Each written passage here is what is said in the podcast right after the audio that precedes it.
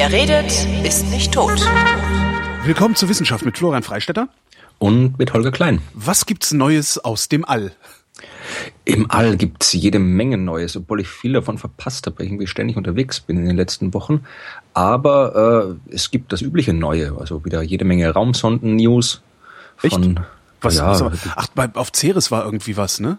Auf Ceres, ja, da gehen wilde Dinge ab auf Ceres.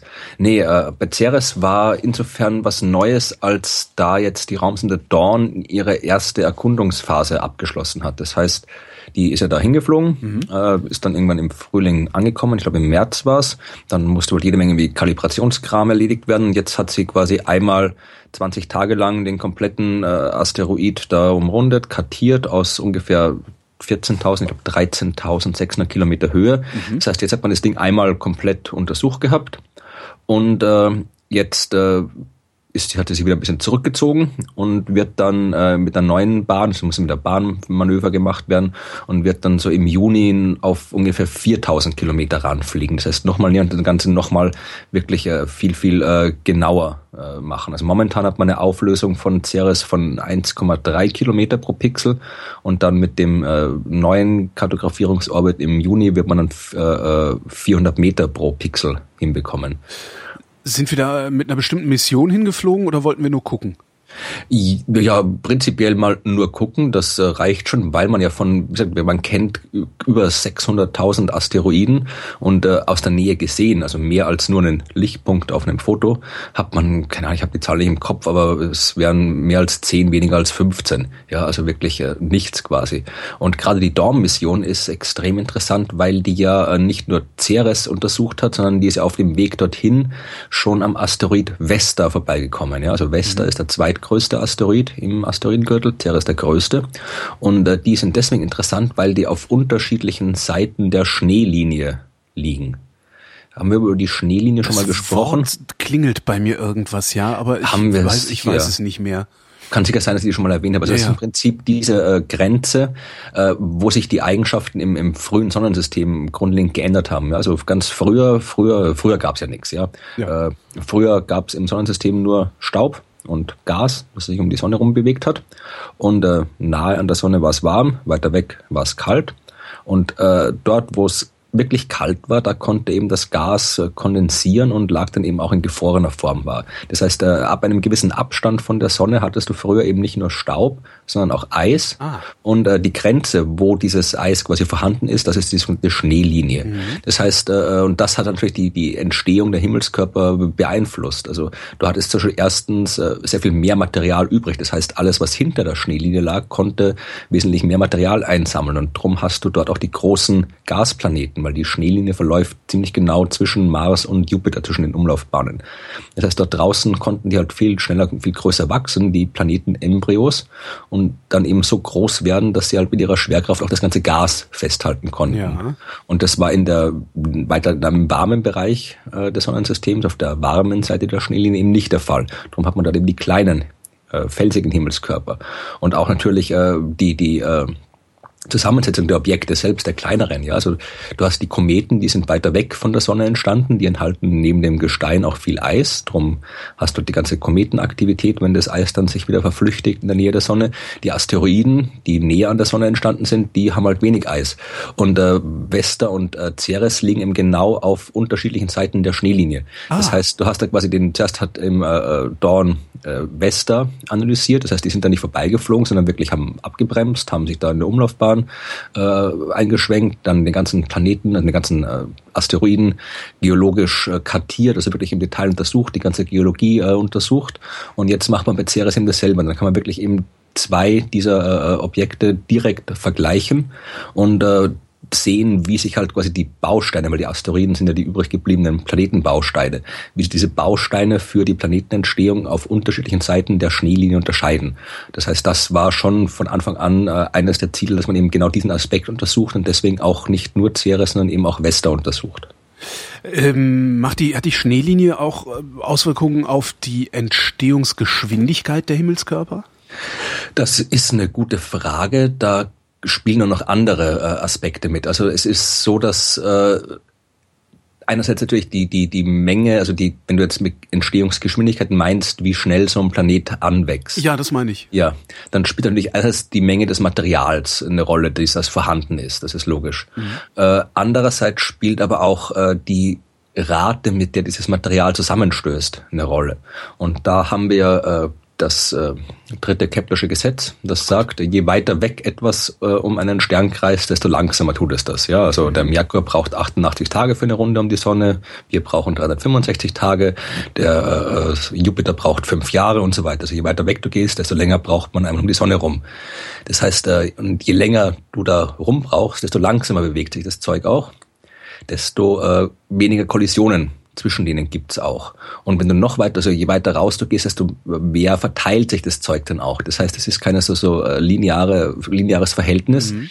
Äh, also sondern es, du hast halt quasi optimale Bereiche. Also da, wo es ist also nicht abhängig von der Schneelinie, sondern korreliert nur mit ihr. Na, es hat oder? schon damit zu tun. Also wenn, nimm, nimm Jupiter. Jupiter ist der größte Planet im Sonnensystem und das ist ja nicht umsonst. Ja? Also der liegt direkt hinter der Schneelinie. Aha. Also dort, wo es quasi optimal war. Der ist quasi einerseits hat er sehr viel Material gehabt, um sehr stark zu wachsen.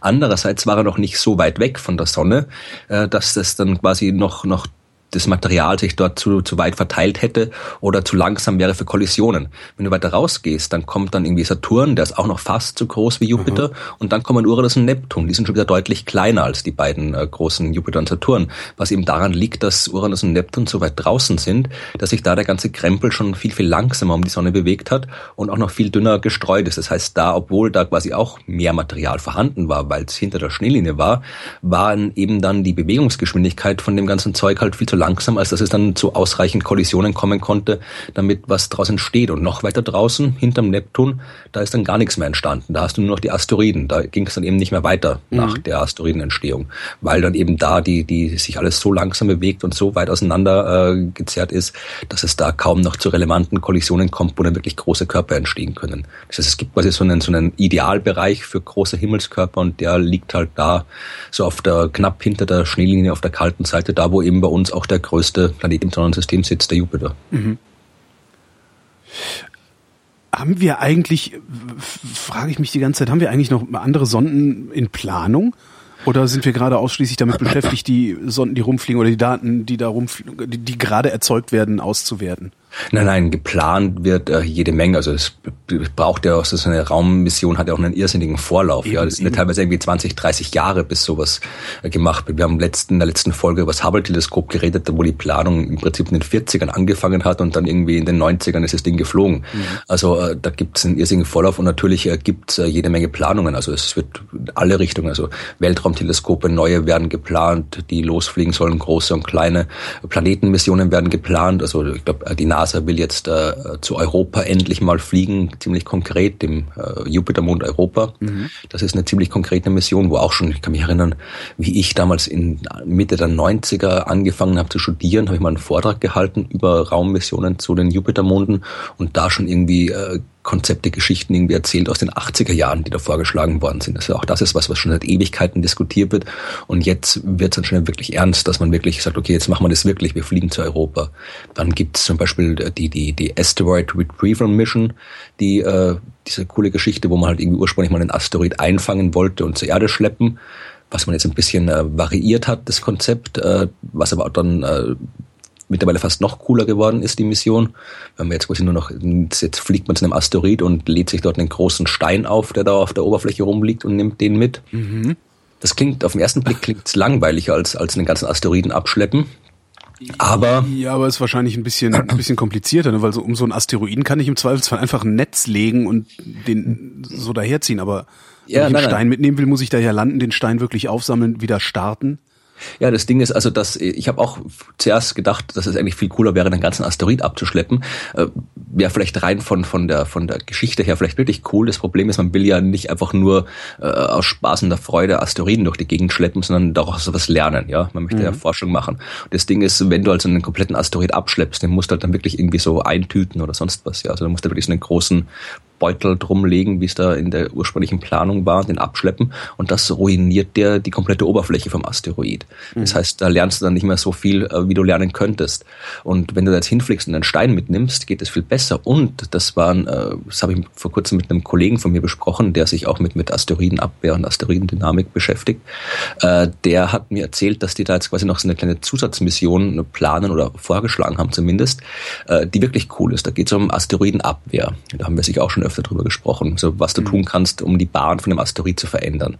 Und eine der elegantesten Methoden ist, einfach die Gravitationskraft zu nutzen. Ja, also wenn du ein Raumschiff hast, äh, das in die Nähe von einem Asteroid fliegst, dann wirkt zwischen Raumschiff und Asteroid Gravitationskraft und diese Gravitationskraft kann die Bahn des Asteroiden verändern. Das Problem ist, dass du dafür sehr viel Masse ins All bringen musst. Also du brauchst ein schweres Raumschiff, das genug Gravitationskraft äh, aufbringen kann, um den mhm. Asteroid auch ähm, wirklich zu verändern. Und äh, Masse ins All bringen ist teuer. Was die jetzt aber machen, ist, die sagen wir, wir fliegen dahin und wir nehmen uns einen Stein mit. Ja, das ja. heißt, die holen sich die Masse für diesen Gravitationsabschleppdienst direkt vom Asteroid. Das heißt, da kommt eine leichte Raumsonde, fliegt da zu diesem Asteroid hin, krallt sich an so einem äh, großen Stein fest, mhm. hieft den ins All und dann ist es äh, eine schwere Raumsonde geworden und bevor die dann quasi zurück zur Erde fliegt, äh, können die dann noch testen, wie stark sich jetzt quasi die Bahn des Asteroiden verändert, wenn man da eben mit so einer durch Asteroidengestein beschwerten Raumsonde in der Nähe ein bisschen rumfliegt. Hm. Das heißt, du hast dann quasi nicht nur das, das Asteroidenmaterial zur Erde gebracht, sondern eben auch äh, gleich noch eine, eine Mission zur Asteroidenabwehr mitgetestet. Wahnsinn. Ja, also es gibt noch um ja, es gibt eine Menge andere Missionen, die noch geplant werden, aber es sind, es sind schon coole Sachen, coole Sachen in Planung. Was ich daran immer so faszinierend finde, ist auch, dass das alles du kannst es ja nicht einfach so fernsteuern. Du gibst ja nicht einfach ein Signal an der Fernbedienung und dann bewegt sich da was, sondern das, das, du hast ja aberwitzige Signallaufzeiten. Das, das, ja, ich, ich ja, du musst halt quasi ich bin immer halt vorher genau, das ist halt das, das ist halt das Gute, dass wir da doch, wir wissen halt sehr, sehr gut mittlerweile, wie sich Himmelskörper bewegen. Das heißt, ja. wir können wirklich schon, wir müssen nicht äh, jetzt darauf warten, geht er jetzt links rum, geht er jetzt rechts rum, was macht er jetzt? Sondern wir können wirklich irgendwie schon vorher berechnen, wie das Ding sich bewegt und dann halt die Missionen entsprechend darauf abstimmen. Aber trivial ist es trotzdem nicht. Das ist, mhm. das ist klar. Das ist wirklich höchst, höchst äh, kompliziert und äh, dass die das doch immer wieder schaffen, das ist durchaus sehr überraschend, ja. Nicht überraschend, beeindruckend bemerkenswert, um das Trinkspiel am Laufen zu halten. Ja, genau. bemerkenswert. ähm, dann haben wir noch ein, eine Rubrik äh, Neues aus der Vortragsreisenwelt. Ähm, wo kann man dich denn denn angucken? Ich finde das immer ganz lustig. So jede Sendung, die wir machen, bist du irgendwo anders unterwegs. Ja, ich bin, ich, bisher. Ich, Hast du mal bis, ausgerechnet, wie viele Tage du nicht zu Hause bist im Jahr? Ähm, hab, könnte ich mal ausrechnen. Also es sind jetzt äh, jetzt ist es gerade echt extrem. Also ich war jetzt zuerst drei Wochen weg, dann war ich irgendwie jetzt zwei Wochen, eineinhalb Wochen zu Hause. Jetzt bin ich gerade wieder äh, eineinhalb Wochen in, innerhalb eines drei Wochen Trips. Dann bin ich wieder, glaube ich, sieben Tage zu Hause, dann wieder fünf Tage weg, dann drei Tage zu Hause, dann wieder sechs Tage weg. Also gerade jetzt, gerade jetzt im Mai, Juni ist es echt extrem äh, mit den Reisen. Aber ja, kann Schlimmeres passieren. Nee, ich bin jetzt am 19., äh, also nächsten Dienstag, am 19. Mai in Stuttgart und halt dann einen Vortrag, da geht es um Aliens und Exoplaneten und die Suche nach außerirdischem Leben. Und äh, wer das verpasst, kann am 23. Mai nach Mannheim kommen. Da erzähle ich nochmal über Aliens und Exoplaneten und die Suche nach außerirdischem Leben. Und wer den Süden nicht mag, der kann dann äh, im Anfang Juni in den Norden kommen. Da habe ich am 3. Juni in Bremen, an der Uni Bremen, äh, einen Vortrag über Astrologie und erzähle, oh. warum Astrologie äh, nicht funktionieren kann und warum es durchaus äh, sinnvoll ist, sich kritisch mit Astrologie auseinanderzusetzen und das nicht nur irgendwie harmloser Unfug ist. Hast und, du den Vortrag schon mal irgendwo gehalten? Den Astrologievortrag habe ich, glaube ich, in der Form noch nie gehalten. Ich habe einmal vor Jahren, irgendwann war ich mal auf so einer Geisteswissenschaftlerkonferenz in Tübingen eingeladen. Das war eine coole Sache, eigentlich eine absurde Sache. Ich weiß nicht, ob du schon mal auf Geisteswissenschaftlerkonferenzen nee, warst oder auf Naturwissenschaftlerkonferenzen. Auch nicht. Nee. Also bei den, bei den Naturwissenschaftlern ist es im Prinzip so, wie man sich vorstellt, da stehen halt Leute und halten Vorträge und äh, halten dann Vorträge und danach wird diskutiert. Mhm. Aber bei den Geisteswissenschaftlern ist es echt noch so, dass die teilweise wirklich, die stehen vorne und lesen vor. Die haben halt irgendwie ein Skript, ein Vortragsskript von irgendeinem, irgendeinem Bücherartikel, stehen da und lesen das einfach vor. Mhm. Da rein. Also gibt es keine Folien, nix, sondern die stehen da, lesen das vor, dann wird kurz diskutiert, dann kommt der nächste, liest vor, dann kommt der nächste, liest vor. Klingt nach also, einer prinzipiell langweiligen Veranstaltung. Ja, also ich habe keine Ahnung, warum das sich bei den Geisteswissenschaften da so eingebürgert hat und ob das überall so ist. Äh, früher war es vielleicht noch öfter so, aber zumindest da bei dieser Geisteswissenschaftlerkonferenz in Tübingen, da, das war irgendwie so eine Museumsgeschichte, da ging es irgendwie um eine Ausstellungseröffnung, der Himmel, Weltbild und Weltverständnis und irgendwie so hieß das, keine Ahnung. Und da waren halt irgendwie, Kunsthistoriker und Philosophen und, und äh, was soll alles da so bei diesen, dieser Thematik irgendwie der Himmel im Laufe der Zeit so an, äh, aufgetreten ist. Mhm. Und ich wurde halt irgendwie eingeladen, um was zur astrologischen Deutung und zur Astrologie zu erzählen. Und ich habe gedacht, okay, dann mache ich das auch so wie die Geisteswissenschaftler und habe mir dann echt irgendwie auch meinen Vortrag quasi so aufgeschrieben als Text ja. und habe den dann auch vorgelesen weil mir die nicht auffallen. Wir haben alle anderen auch so gemacht. Ja. Und äh, den Vortrag habe ich halt mal gehalten, der ist, glaube ich, sogar mit, der ist dann auch irgendwie veröffentlicht worden in diesem Ausstellungskatalog und sogar noch irgendwie online auf dem Preprint-Server ist auch noch drauf. Aber das war halt quasi ein ganz anderer Vortrag als den, den ich da jetzt in Bremen halten werde. Da werde ich äh, dann durchaus noch ein bisschen weit gestreuter über die, die, die Astrologie reden, wo sie halt irgendwie in der Gesellschaft auftaucht, wo sie halt dann durchaus äh, unangenehme oder auch schwerwiegende Folgen haben kann und auch ein bisschen auf die, die, die wissenschaftlichen Hintergründe eingehen, was jetzt eigentlich äh, der Grund ist, warum dieses ganze astrologische Konzept Unsinn ist. Also ich habe den noch nicht komplett ausgearbeitet, aber es wird sicher interessant, hoffe ich mal. Wo ich eigentlich hin wollte, ist, äh, oder ich hatte die, die, die vage Hoffnung, dass du erzählst, dass die, äh, dass die ganzen Horoskopfreunde draußen stehen und demonstrieren. Das weiß ich nicht. Also ich bin, bin gespannt. Also das ist auf der Uni Bremen, ja. Also das da ist jetzt nicht unbedingt, das ist auch im Rahmen so einer Veranstaltungsreihe, wo es generell irgendwie so um, um kritisches Denken und so weiter geht. Mhm. Und äh, ich rechne da jetzt nicht mit wahnsinnig äh, aufgeheiztem Publikum. Obwohl ich äh, bei, bei den gleichen Leuten, also das ist, macht die, die, die, die Ständenvertretung der Uni mhm. Bremen, da habe ich vor ein paar Jahren schon mal einen Vortrag gehalten, da ging es um diesen ganzen Weltuntergangskram. Und äh, da habe ich danach erzählt, dass sich dann da im Publikum hätte sich eine Frau ausgezogen. Äh, das habe ich irgendwie, das, das war also schlecht ich habe das nicht mitbekommen, aber äh, die war aber, glaube ich, es war jetzt nicht irgendwie Femen oder sowas, ich glaube, die war da besoffen, hat man mir erzählt. Ach so. Aber ich habe das habe ich leider nicht mitbekommen. Also in Bremen passieren anscheinend ab und zu lustige Dinge. Also komm vorbei, 3. Juni in Bremen. Und äh, am 4. Juni bin ich in Hamburg mhm. und äh, da ist, da gibt's äh, Skeptics in the Pub äh, ah ja, ja, ja, genau. Mhm. Genau, und da erzähle ich auch nochmal was über, über Astrologie. Also das ist, glaube ich, Centro Soziale heißt der Veranstaltungsort. Das wird sicher auch nett. Also da bin ich schon gespannt, äh, ob es da auch Bier gibt zum Vortrag. Wenn schon äh, du kannst ist. davon ausgehen, dass es da Bier gibt. Ich glaube, ich kenne die Organisatorin davon. Ähm, die ist Bier nicht abgeneigt. Okay, na ist ja schon. Also dann, wie gesagt, da bin ich in, und dann, äh, ja, also es geht dann noch weiter. Also ich habe dann irgendwie, das werde ich dann nochmal irgendwie eben meinem Blog nochmal extra mhm. ankündigen. Ich bin dann noch äh, Mitte Juni in Würzburg und in, in Berlin Bamberg. auch mal irgendwie oder zumindest äh, in der Umgebung, dass ich da auch mal hin kann vielleicht? Äh, ich überlege gerade, also momentan, also wie gesagt, ich habe noch Würzburg, Bamberg und dann noch äh, Ende Juni zweimal in Oberösterreich, mhm. in Wels und im Bad Zell. Das ist so ein kleineres Dorf. Das sind, danach habe ich noch, noch keine fixen Termine jetzt äh, für, für meistens ist, konzentrieren sich die Termine für Vorträge immer so, orientieren sich immer so grob an den Unisemestern, ja, also eher ah, so Frühjahr, ah. Herbst und im Sommer und Winter hast eher Pause.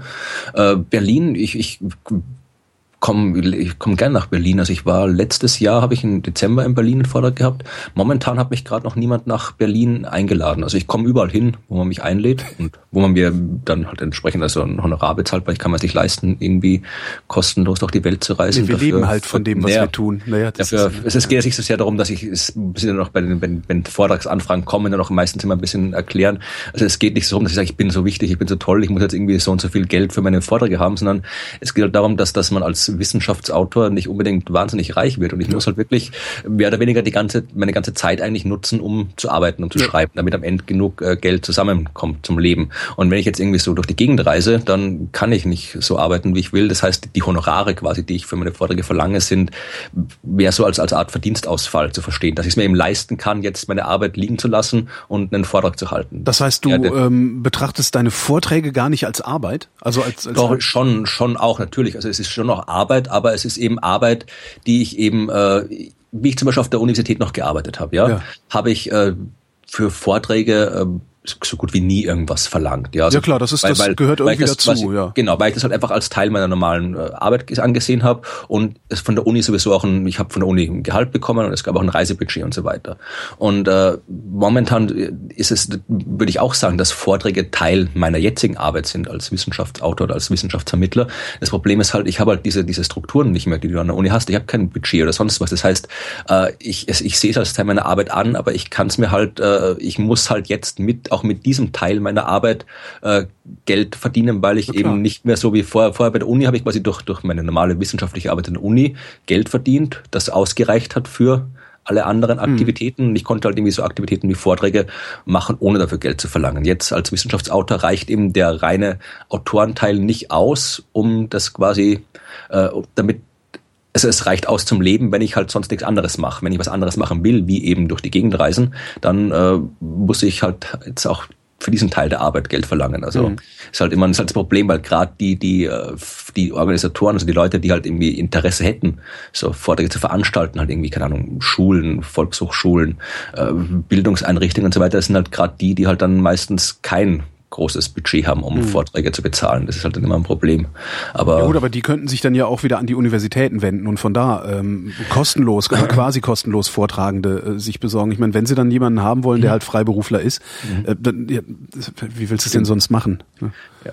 Aber wie gesagt, ich bin immer überrascht, was da für für für äh, für Veranstalter kommen. Ja, also schon in, in äh, Bamberg bin ich von der katholischen Hochschulgemeinde eingeladen worden. Mhm. Die haben dort auch irgendwie halt irgendwie so Weiterbildung zu allen möglichen Themen und dann erzähle ich halt dann den katholischen äh, Studenten was über Astronomie, wenn sie was hören wollen. Also da, das ist immer, und in, in Österreich bin ich in der Schule eingeladen. Bei manche, bei den Schulen ist es auch so. Es gibt wirklich Schulen, die haben überhaupt kein Geld leider für irgendwas und dann gibt es Schulen, die haben irrsinnig wohlhabende Fördervereine, die das Geld irgendwie links und rechts äh, ausgeben können. Also das ist wirklich, wirklich äh, sehr, sehr, sehr unterschiedlich bei den Schulen. Ja, das ist, ist in der Tat, ja. Ist mir auch schon aufgefallen. Aber so das ist bei Hochschulen bin. halt auch genauso. Ja, ne? ja. Dann hast du irgendwie, also mein, mein, Prof, mein Professor erzählte mir mal, dass es, äh, es gab ein Semester, da hat er Reisekosten, ein Reisekostenbudget von 100 Euro gehabt. Mhm. Also ich glaube, wir hatten auf der Uni damals, wie ich noch Student war, wir hatten eigentlich fast überhaupt kein Reisekostenbudget. Mhm. Also wir hatten quasi meistens was so bei Konferenzen, dass man irgendwie als Student vom Veranstalter der Konferenz Geld bekommen hat. Das heißt, du hast dann quasi meistens gereicht, entweder für Reise oder Unterkunft. Das heißt, es ja. war dann meistens so, dass du halt irgendwie vom, von der Konferenz, von dem Veranstalter hast irgendwie Geld bekommen für die Unterkunft und die Reise haben wir uns dann halt immer selbst organisiert. Das heißt, wir sind dann echt irgendwie mit dem Autobus äh, eineinhalb Tage in der Nacht irgendwie nach Belgrad gefahren und irgendwie so absurde Sachen weil es halt das Billigste war. Eine Freundin von mir hat äh, in Island im Winter gezeltet, äh, weil das Geld halt nur für den Flug gereicht hat und nicht für die Unterkunft. Also da gibt schon lustige Sachen. Wo ich seltsamerweise so gut wie nie bin, sind Buchhandlungen. Mhm. Da bin ich so gut wie nie. Was eigentlich so das klassische Biotop wäre für Autoren, um ja. dort über zu sprechen. Aber die scheinen, ich weiß nicht, entweder sie scheinen nicht an, an Sachbuchautoren interessiert zu sein oder nicht an mir, das kann ja auch sein. Aber da, ich bin ganz, ich war jetzt dieses Jahr, ich war in, in äh, Kirchheim in der Nähe von Stuttgart jetzt auf, im März äh, bei, einem, bei, der, bei einem Vortrag, Lesung in einer Buchhandlung. Das war wirklich schön dort, war auch, war auch wirklich voll, also da kamen dann auch Leute. Und ansonsten, ich glaube, davor war ich mal ich weiß nicht, wann war ich das letzte Mal davor in der Buchhandlung? Ich glaube 2013 in Hamburg irgendwo. Also in Buchhandlungen bin ich ganz, ganz selten, dass mich Buchhandlungen einladen für, für irgendwelche Veranstaltungen. Was ich schade finde, weil ich halt irgendwie äh, sehr gerne Bücher lese und ich ja, und das ist auch ein sehr angenehmes Umfeld, um ja, natürlich. Da, Mhm. Ich habe ja schon mal gesagt, ich, was ich auch cool finde, wäre, was ich, was ich gerne mal machen würde, wäre einfach so, quasi so, so unter Anführungszeichen Beratung. Ja? Also ich würde mich in eine Buchhandlung hinsetzen, irgendwie die Wissenschaftsabteilung, dann irgendwie da zehn ja. Bücher raushol über Astronomie, Physik und dann halt einfach den Leuten kurz erklären, okay, das ist jetzt das Buch vom, vom, vom Brian Green, da geht es um Kosmologie, das ist das und das und das Buch ist gut für die und die Leute. Aber das Problem ist, dass so in der gleichen Abteilung halt auch dieses ganze Geschwurbelzeugs liegt, ne? In guten Buchhandlungen nicht, das sind ah. andere Abteilungen, aber okay. ja. Also wie gesagt, falls Buchhändler zuhören, Bescheid. Also ich komme auch gerne in Buchhandlungen, aber es ist irgendwie, irgendein Grund sind Buch, Buchhandlungen sind nicht so meine Zielgruppe. Ich bin irgendwie, ich weiß nicht, die meisten Vorträge habe ich echt irgendwie so, so bei, bei so Vereinen, kann man eher sagen. Das ja. sind dann meistens immer so, so, keine Ahnung, jetzt irgendwie das, das, wo ich jetzt in Stuttgart bin, das ist äh, das Humanistische Zentrum zum Beispiel die, oder die Giordano Bruno Stiftung mhm. oder so Studentenvereine und sowas. Also das, das ist eher die, da kommt noch am meisten rein. Ja, also wie gesagt, kommt vorbei. Stuttgart, Mannheim, Bremen, Hamburg und Irgendwo in Oberösterreich. Und ja, Bamberg. Also, also wie gesagt, man kann, kann man da verlinken, also alle meine Termine gibt es sowieso immer auf meiner privaten, also ja. meiner persönlichen Homepage und im Blog sind sie auch immer angekündigt und bei Facebook sowieso und bei Twitter auch. Also das, das, man kann schon rausfinden, wenn man es wissen will, aber ich bin auf jeden Fall gespannt, wie es in, wie es in, in Stuttgart. Ich habe noch, war noch nie in Stuttgart, so richtig, wirklich. Ich war in Mannheim schon öfter, in Bremen schon oft, in Hamburg schon wahnsinnig oft. In Stuttgart bin ich, glaube ich, bis jetzt immer nur umgestiegen. Auf das ist auch irgendwie so eine Stadt, da fährt man eigentlich nicht hin. Also das hm. ist ganz komisch, ja. Ich war auch erst ein einziges Mal in Stuttgart. Ja, ich nicht. Ich werde morgens rein, äh, kurz Termin gehabt und sofort wieder zurückgefahren. Nee, stimmt nicht. Ich bin noch in Hamburger essen gegangen. Also ich werde dann berichten, wie es meine Expedition zu den Schwaben, wie es war. Ich bitte darum. Kommen wir zu den ja. wirklich wichtigen Dingen. Ja. Äh, eine, eine Nachricht, über die ich dann irgendwie, ich, ich weiß gar nicht warum, aber ich muss jedes Mal, wenn ich diese Nachricht lese, muss ich irgendwie feixen oder grinsen. Also ich weiß überhaupt nicht, was daran so lustig ist, aber ich fand die, wahrscheinlich ist die Schlagzeile fliegendes Auto in der Slowakei abgestürzt. Das ist wirklich eine coole Schlagzeile. Ich weiß nicht, warum also, ich das lustig finde, aber ich finde das total lustig. Das sind so viele Fragen. Ich meine, irgendwie erstmal fliegendes Auto, wo kommt das her? Warum? Das gibt sowas schon. Dann abgestürzt. Warum? Das Slowakei, wo ist es gerade irgendwie, ist, ist, ist, kam es aus der Slowakei? Flog es da drüber? Ist es abgeschossen? Das ist großartig, oder? Das ist so fliegendes Auto in der Slowakei. Nein!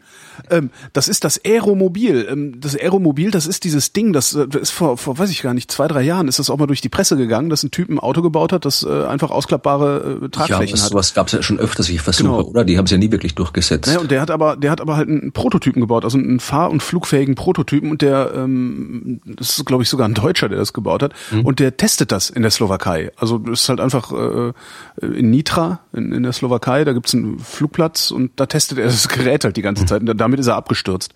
Was jetzt irgendwie ein bisschen schade ist, weil äh, klingt halt spektakulärer, wenn man nicht weiß, was passiert ist, weil ja. so ein fliegendes Auto über der Slowakei abstürzt. Und äh, sie überlebt, tot oder oder? Äh, der, hat, der hat das überlebt, ist mit dem Fallschirm abgesprungen. Okay. Aber trotzdem verletzt ins Krankenhaus gekommen. Aber es ist ein Fallschirm. Also ich finde, also es ist insgesamt macht das ganz lustige Bilder in meinem Kopf. Okay. Fliegendes Auto, Typ springt aus einem fliegenden Auto ab, das abstürzt. Also so wie so James Bond mäßig irgendwie. Ja. Gerade in der Slowakei, das passt ja auch doch so als James Bond. Stimmt. Im Kalten Krieg doch so hinter Wien, noch hinter die Grenze in Ostblock und dann abgeschossen von den Russen mit dem fliegenden Auto. Und ich weiß, was da wirklich abgeht. Ich habe noch was Lustiges, was aber auch irgendwie, das ist halt irgendwie auch ein bisschen, ich weiß nicht, das ist, das kommt meinem wieselartigen Charakter, glaube ich, ein bisschen äh, entgegen. Kennst, hast du schon mal von audiogener Epilepsie bei Katzen gehört? Äh, ja, genau das, was du dir jetzt gerade vorstellst, darum geht's. Audiogene Epilepsie. Ähm, gerade ältere Katzen ähm, äh, reagieren offensichtlich krampfartig auf Geräusche im Ultraschallbereich. Das äh, hat jetzt, äh, ich weiß gar nicht, was waren das für Forscher? Ich weiß, wo, wo, wo waren die denn? Äh, ich glaube, es waren britische Forscher, die sich das, ja, britisch, die britische Wissenschaft hat, die britische Wissenschaftler haben festgestellt. Ähm, die haben halt geguckt, woher das kommen könnte, dass Katzen manchmal einfach umfallen, wenn man mit Alufolie knistert. Das ist mir noch nie aufgefallen. Ich habe zwar lange, meine Eltern hatten lange Katzen, aber die sind, glaube ich, nie umgefallen. Ich finde allein die Vorstellung, dass du mit Alufolie knisterst und die Katze ja, umfällt, total Alufolie knistern macht Ultraschall. Anscheinend gibt's da irgendwelche äh, Geräusche, also irgendwelche ich Nebengeräusche. Grade, ich, ich sehe jetzt gerade irgendwie alle, alle Hörerinnen und Hörer die Alufolie rausgraben, um das zu testen zu Hause. Das war genau das, was ich zuerst gedacht habe, wie, wie, wie, wie fies das wohl ist.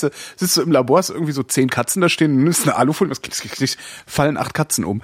Naja, sie haben jedenfalls rausgefunden, dass äh, Töne im Ultraschallbereich, äh, die dann irgendwie so nebenbei erzeugt werden, ähm, diese, diese audiogene Epilepsie auszulösen. Äh, Gab es einen Anlass zu der Forschung oder waren es einfach nur die üblichen fiesen Forscher, die Tiere quälen wollten? Ja, genau, das, das, die, genau, das waren einfach böse, äh, böse Forscher. War das. Nein, es ist ein, ein Auftraggeber war eine Tierschutzorganisation. Mhm. Ähm, und äh, den Auftrag haben sie halt erteilt, weil es halt diese, dieses, diese audiogene Epilepsie äh, anscheinend total häufig gibt bei Katzen. Also insbesondere bei Katzen, die älter als 15 Jahre alt sind. Das heißt, wenn du wissen willst, wie alt eine Katze ist, machst du halt Geräusche, die im Ultraschallbereich äh, sich auch irgendwie abspielen. Das ist faszinierend. Die Hälfte der Tiere, die reagiert hat, war schwerhörig. Meine Güte, die armen Viecher. Das ist, ich, ich weiß überhaupt nicht, was ist eine so absurde Meldung. Und man muss, man, man braucht nicht unbedingt Alufolie, manchmal reicht es auch zu machen, Zunge schnalzen. Hm? Ja, das ist wie diese komischen Ziegen, die irgendwie sich totstellen oder irgendwie umfallen, wenn sie erschreckt werden oder sowas. Da gibt's auch so Geschichten. Da gibt's irgendwie so eine komische Ziegen, wenn du die erschreckst, fallen sie um und sind kurz scheintot oder sowas. Das habe ich auch noch nie gehört. Ich weiß keine Ahnung, ich habe das mal im Fernsehen gesehen. Es gibt, bis man dann irgendwie, es gibt Ziegen anscheinend und dann, dann ist es so eine Art Abwehrmechanismus. Also die werden wirklich kurz irgendwie, schaltet sich anscheinend irgendwie das Gehirn dann aus und dann liegen Wahnsinn. die rum, damit sie irgendwie nicht gefressen werden und irgendwann stehen sie wieder auf. Aber ja, Tiere sind seltsam. Menschen auch, Wahnsinn. aber Tiere, Tiere sowieso. Ich überlege gerade, welche von meinen seltsamen Meldungen da am besten dazu passen. Also, sie haben übrigens 96 Katzen getestet und raschelnde, auf raschelnde Alufolie haben 82 davon reagiert. Das ist also nicht bloß irgendwie so, oh ja, im ja. Zufallsbereich, sondern ich muss unbedingt, ich nehme jetzt immer Alufolie mit, wenn ich irgendwie rausgehe. Das ist sicher, die haben sicher Spaß gehabt, die Forscher. Glaube ich aber auch. Es gibt, äh, kennst du diese Videos auf YouTube von äh, Leuten, die, äh, wo, deren Katzen in Gläser klettern? Ja, ja.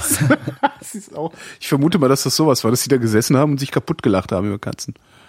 So, dann kommen wir zur ernsthaften Wissenschaft, bevor Bitte. der Katzen-Content vorgeworfen wird. Genau. Ähm, was nehme ich hier von meiner ernsthaften Wissenschaft? Ähm, hast du schon mal ein Kind zur Welt gebracht, Holger? Äh, mehrere, ja. Ja. Und das war sehr schmerzhaft. genau, also, na, dann, oh, da bist du, dann, da bist du gerade hier äh, falsch bei der Studie, denn da geht's um äh, die Auswirkungen von schmerzhaften Ereignissen auf das Gedächtnis, wie mhm. das verändern. Und äh, hier hat jemand äh, verglichen äh, den Schmerz, den, also es gibt ja das, dass quasi Frauen vergessen, wie schmerzhaft eine Geburt ist. Das also tun die ja vergessen, wirklich. aber, aber das, dass, dass du quasi dich, dich später nicht mehr dran erinnerst, mhm. wie, wenn ich kann es nicht nachvollziehen, wie schmerzhaft das ist. Ich vermute mal, es ist nicht unbedingt angenehm. Aber wenn du sie quasi danach befragst, dann äh, zeigt sich, dass es halt, dass sie es dann im Nachhinein nicht so schlimm einschätzen, mhm. wie es, wie sie es direkt da eingeschätzt haben.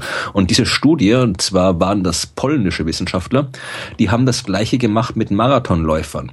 Das heißt, äh, die haben Marathonläufer direkt nach dem, nachdem sie ins Ziel gekommen sind, gefragt und äh, 62 Stück insgesamt und gefragt, äh, dass sie halt ihre, ihre, ihren Schmerz einschätzen sollen, wie es gerade, wie schlecht es ihnen gerade geht, auf einer Skala von 1 bis 7. Und im Durchschnitt haben die meisten das auf 5,5 geschätzt, wie es ihnen momentan direkt im Zieleinlauf gerade nach dem Marathon mhm. ging. Und dann haben sie es ein paar Monate später, ich glaube sechs Monate später nochmal äh, befragt und äh, da, wie es ihnen damals gegangen ist nach dem Zieleinlauf und da haben sie es dann nur noch auf ungefähr 3,2 geschätzt und äh, haben dann halt äh, gezeigt, dass es halt im Wesentlichen das gleiche Verhalten ist, was du eben auch bei diesen ähnlichen Studien hast, wo es um, um äh, Geburten geht und wollen das jetzt irgendwie, das war jetzt nicht, nicht, also der, der, ich habe die komplette Arbeit nicht, noch nicht gelesen, aber es geht im Wesentlichen darum, äh, herauszufinden, wie jetzt quasi wirklich sich äh, Schmerz auf das, das, äh, die Fähigkeit äh, des Erinnerns äh, ja. auswirkt. Also wie, der, das, wenn, wie, wie sich der Mensch an was erinnert, ist ja auch noch nicht ganz, ganz wirklich geklärt, wie das wirklich abläuft im Gehirn. Und anscheinend hat da Schmerz, spielt anscheinend irgendwie eine, eine auf irgendeine Art und Weise eine relevante Rolle. Und das haben die halt da jetzt mit, weil irgendwie vielleicht ist es einfacher, Marathonläufer zu befragen, kurz nach einem Marathon-Einlauf, als irgendwie Frauen, die gerade ein Kind zur Welt gebracht haben. Die haben andere Sorgen. Aber das deckt da sich, das deckt sich mit meiner Alltagserfahrung. Ähm, ich habe mal 1987 war das, äh, hatte ich einen Bauchdeckenabszess und äh, habe lange im Krankenhaus gelegen, sieben Wochen, und bin in diesen sieben Wochen ich mal fast zwei Wochen intravenös ernährt worden, weil ich so starke Schmerzen hatte, dass ich nichts machen konnte. Ich weiß, dass das so war, aber ich habe an diesen Schmerz selber überhaupt keine Erinnerung. Also ich weiß das wirklich nur aus ja letztendlich Erzählungen und weil ich bei Bewusstsein war und äh, ja, also deckt sich durchaus, dass man sich äh, an den Schmerz, also ich, ich, ich weiß, dass es sehr, sehr schlimm gewesen sein muss. Ich habe überhaupt kein Gefühl dafür oder keine Erinnerung daran, wie schlimm es wirklich war. Ja, und das Problem ist auch bei der Sache, das ist immer noch, das wird in der Arbeit auch erwähnt, dass es halt immer noch wahnsinnig schwer ist, quasi Schmerz zu messen. Ja, also ja klar. Du kannst halt irgendwie, das ist halt was, was extrem subjektives und du kannst es halt irgendwie äh, nicht irgendwie äh, wissenschaftlich exakt irgendwie äh, messen, das Ganze, was mhm. so diese ganze Untersuchungen noch weiter verkompliziert. Aber ich fand es interessant, also ich, ich, ich werd, ich denke, das ist auch ein scheiß Job sein, irgendwie auch, auch Marathonläufer nach dem Zieleinlauf irgendwie befragen, wie geht's dir gerade? Ich habe mal von der Studie gelesen, wo einer wirklich ständig also unterwegs irgendwie jeden Kilometer irgendwie einen Fragebogen irgendwie oh. ausfüllen musste und so weiter. Also dass das, ja, da. Wo du noch immer wieder schön dran erinnert wirst, es tut jetzt fürchterlich weh und es sind noch 13 Kilometer, die du laufen musst. Das ist nicht nett, nee. Ja, ich weiß nicht, das irgendwie, ich, ich, der letzte Marathon nicht gelaufen bin, da habe ich aber, da ging es mir echt extrem super im Ziel und bei dem davor ging es mir extrem schlecht. Also ich bin irgendwie noch, noch, bin noch, habe noch keine wirklich, wirklich ausreichende Datenreihe gesammelt bis jetzt. Ja, vielleicht Aber, liegt das, hängt das unmittelbar mit dem Bierkonsum am Vorabend zusammen oder so? Nein, im Training. Also ich war beim zweiten Mal wesentlich besser trainiert okay. und habe gewusst, was ich mache oder gewusst, besser gewusst, was man bei einem Marathon machen muss als beim ersten Mal und habe es halt wesentlich vernünftiger gemacht. Aber es ist, es ist, wie gesagt, ich finde das halt irgendwie jetzt äh, mit dem, mit diesem, ich, ich frage mich immer dran, was daran jetzt quasi, was, was an diesen, diesen Schmerz vergessen, was daran jetzt quasi psychologisch ist und was daran wirklich irgendwie ein neurologischer Effekt ist. Also ob das quasi wirklich irgendwelche, äh, weil das die, die Arten des, des, die Erinnerungen müssen ja irgendwie im Gehirn irgendwo irgendwie gespeichert werden. Das ist nicht wie auf einer Festplatte, aber die müssen halt irgendwo, irgendein Prozessmuster geben, der abläuft. Und der Prozess ja. muss irgendwie äh, neurochemisch irgendwie funktionieren. Mhm. Und ob da jetzt quasi, und, Schmerz ist ja auch was, was auf chemisch funktioniert, ob da jetzt quasi wirklich die, die Chemie des Schmerzes quasi mit der Chemie der, der Erinnerung wechselwirkt und diesen Effekt verursacht, oder ob das so ein psychologischer Verdrängungsmechanismus ist, der dir sagt, okay, das war scheiße, da will ich mich nicht dran erinnern, das vergesse ja, ich jetzt psychologische Verdrängungsmechanismus ist ja äh, letztendlich auch ein Eingriff in die Neuroplastizität des Gehirns. Ja, ähm, da kann sich ich glaube nicht, dass es trennbar überhaupt trennbar zu betrachten ist, weil alles alles, alles was alles was alles was auf dich einwirkt, also alles jeder jeder Reiz, der auf das Gehirn einwirkt, verändert das Gehirn ja. Das heißt, der, der, Schmerzreiz oder irgendetwas anderes, an was du dich erinnerst, verändert das Gehirn wieder. Mhm. Das, ja, das wird noch ein Riesenspaß. Das, das, das zu verstehen oder das verstehen zu wollen, wird echt noch ein Riesenspaß. Mhm. Ähm, ich fürchte nur, dass wir es nicht mehr mitkriegen werden. Ja, das, ich glaube auch. Ich glaube, das Hirn ist ziemlich kompliziert. Ja. Ja. ja, und äh, wie, wie Wolf Singer, ähm, Wolf Singer ist ein sehr renommierter Hirnforscher, den ich letztes Jahr mal interviewt habe. Der sagte halt auch, ähm, die Natur, also die Natur hat sich irgendwas einfallen lassen, was das Gehirn funktionieren lässt, dass, äh, dass, dass es aussieht, als wären es Quanteneffekte. Aber es können keine sein, weil das Gehirn ist zu groß, zu warm und zu feucht. Ja, wer weiß man. Bei Quanteneffekten, das, also das, da, da ist ja ich bin mir nicht sicher, ob da nicht irgendwie, du, du hast ja dann irgendwie, es kann schon sein, dass du halt quasi Quanteneffekte hast, die sich dann halt irgendwie äh, makroskopisch irgendwie auswirken. Also mhm. ob es jetzt Quanteneffekte auf makroskopischer Ebene sind, ist eine andere Sache, aber ob sich die quasi, dass sie sich irgendwie auf makroskopischer Ebene auswirken können, das ist, das ist ja, das, das wissen wir, das passiert ja ständig überall, dass irgendwelche, irgendwelche, irgendwelche Quantenkrempel dann, dann, was weiß ich. Ja, äh, aber die Esoteriker, die versuchen ja immer das Gehirn ja, mit Quantenmechanik zu erklären und das funktioniert ja, halt nicht. Ja, das ist wieder was ganz anderes. Also der ganze esoterische Quatsch den habe ich jetzt gerade momentan gerade gar nicht gedacht. Aber äh, fliegende Autos, ne? Ich, genau. naja, gehen wir jetzt wieder, machen wir was, machen wir simplere Wissenschaft. Äh, äh. simplere Wissenschaft kriege ich hin. Ja. Ähm, weil du, weil du beim Marathon warst. Äh, amerikanische Wissenschaftler haben festgestellt, und zwar indem sie 3500 Studienteilnehmer äh, über drei Jahre ähm, angeguckt haben, äh, und zwar deren Bewegungsverhalten, haben sie festgestellt, dass man nicht zwingend, also klar, sollte man, äh, was, wie ist, glaube was wird zweieinhalb Stunden, zweieinhalb Stunden Bewegung jede Woche haben oder so ähnlich, ne? jeden Tag eine halbe Stunde äh, sich kontinuierlich bewegen, ähm, weil ja, das haben wir neulich schon mal festgestellt, Sitzen macht tot. Ne? Genau. Ja, so, ähm, es reichen aber auch schon zwei Minuten die du dich bewegst. Also wenn du zwei Minuten pro Tag locker gehst, senkst du dein Risiko äh, äh an hier den üblichen Herz-Kreislauf-Krankungen. Äh, wer geht nicht zwei Minuten jeden Tag? Eben. Es gibt Leute, die tun das nicht. Wie, wie funktioniert das? Die müssen halt in ihrem Bett wohnen. Ja, so ähnlich. Es gibt halt Leute, die stehen morgens auf, äh, gehen vielleicht in die Küche, machen sich ein Essen, gehen zu ihrem Auto, fahren damit in die Tiefgarage ihres Büros, fahren hoch mit dem Aufzug ins Büro, sitzen den ganzen Tag. Ja, also wer zwei, zwei Minuten mehr geht als sonst, ähm, ja, stirbt nicht ganz so früh.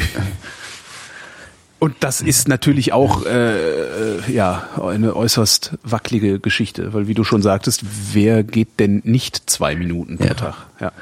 Aber gut, ich kann mal, wenn man da Dinge, die die die die die äh, die Testpersonen entsprechend auftrennen kann, dass man wirklich entsprechende Populationen quasi vergleichen kann, dann kann ich mir schon vorstellen, dass da vernünftige Ergebnisse rauskommen. Aber äh, ich habe ich habe ich habe mein, mein mein Einwand war jetzt nicht so oh, sehr. Ich habe übrigens habe ich Mist erzählt. Äh, zwei Minuten pro Stunde. Okay. Sowas. Gut. Zwei Minuten pro das Stunde ist, gehen. Das ist ja. natürlich ein, eine andere Größe. Also das, ja. ja. Hm. Das ist, da musst du irgendwie oft aufs Klo gehen, dann hast du es auch drin. Genau. Sie haben auch nie einen Patienten angeguckt. Vielleicht waren da welche dabei, die oft aufs Klo mussten oder sowas. Ja, wenn wir schon bei diesen, dann machen wir die Gesundheitsthemen gleich in einen Aufwasch. Ich habe auch noch eine dubiose, nicht dubios, ich weiß nicht, ob sie dubios ist, sie kommt mir dubios vor, aber das mag nur äh, wieder nur ich sein. Äh, Wiener Wissenschaftler, österreichische Wissenschaftler, Wiener Umwelthygieniker heißt mhm. es genau, haben herausgefunden, dass normalgewichtige Männer häufiger wegen Gewaltdelikten im Gefängnis sitzen. Das heißt, das heißt, die haben untersucht. Ui, das finde ja sogar ich fishy. Ja, ja also sie, sie, haben, sie haben quasi äh, von 44.000 äh, Gefängnisinsassen in Österreich, oder waren es überhaupt österreichische Insassen? In Österreich, ja.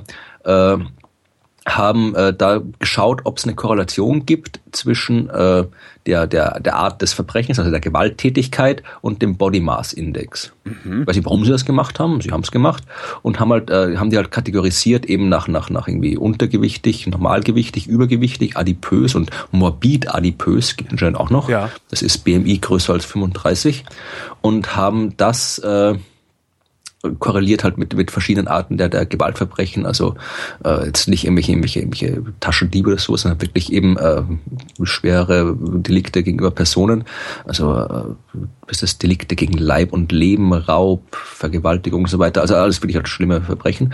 Und haben festgestellt, dass äh, Normalgewichtige eben äh, hier Untergewichtige haben ein Untergewichtige haben ein um 40 Prozent geringeres Risiko, wegen solcher Delikte in Haft zu kommen.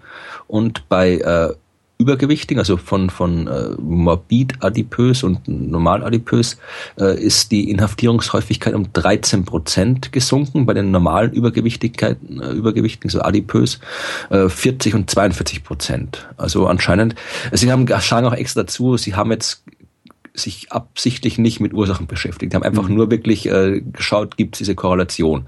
Woran das liegen kann, das, das haben sie äh, irgendwie sich nicht überlegt. Aber anscheinend gibt es diese Korrelation nicht. Jetzt müssen wir mal gucken, ob ähm, Abspecken Verbrechensprävention ist. Nein, nein, nein, nein, nein, wenn die Normalgewichtigen sind, die dem Knast hocken. Ach so.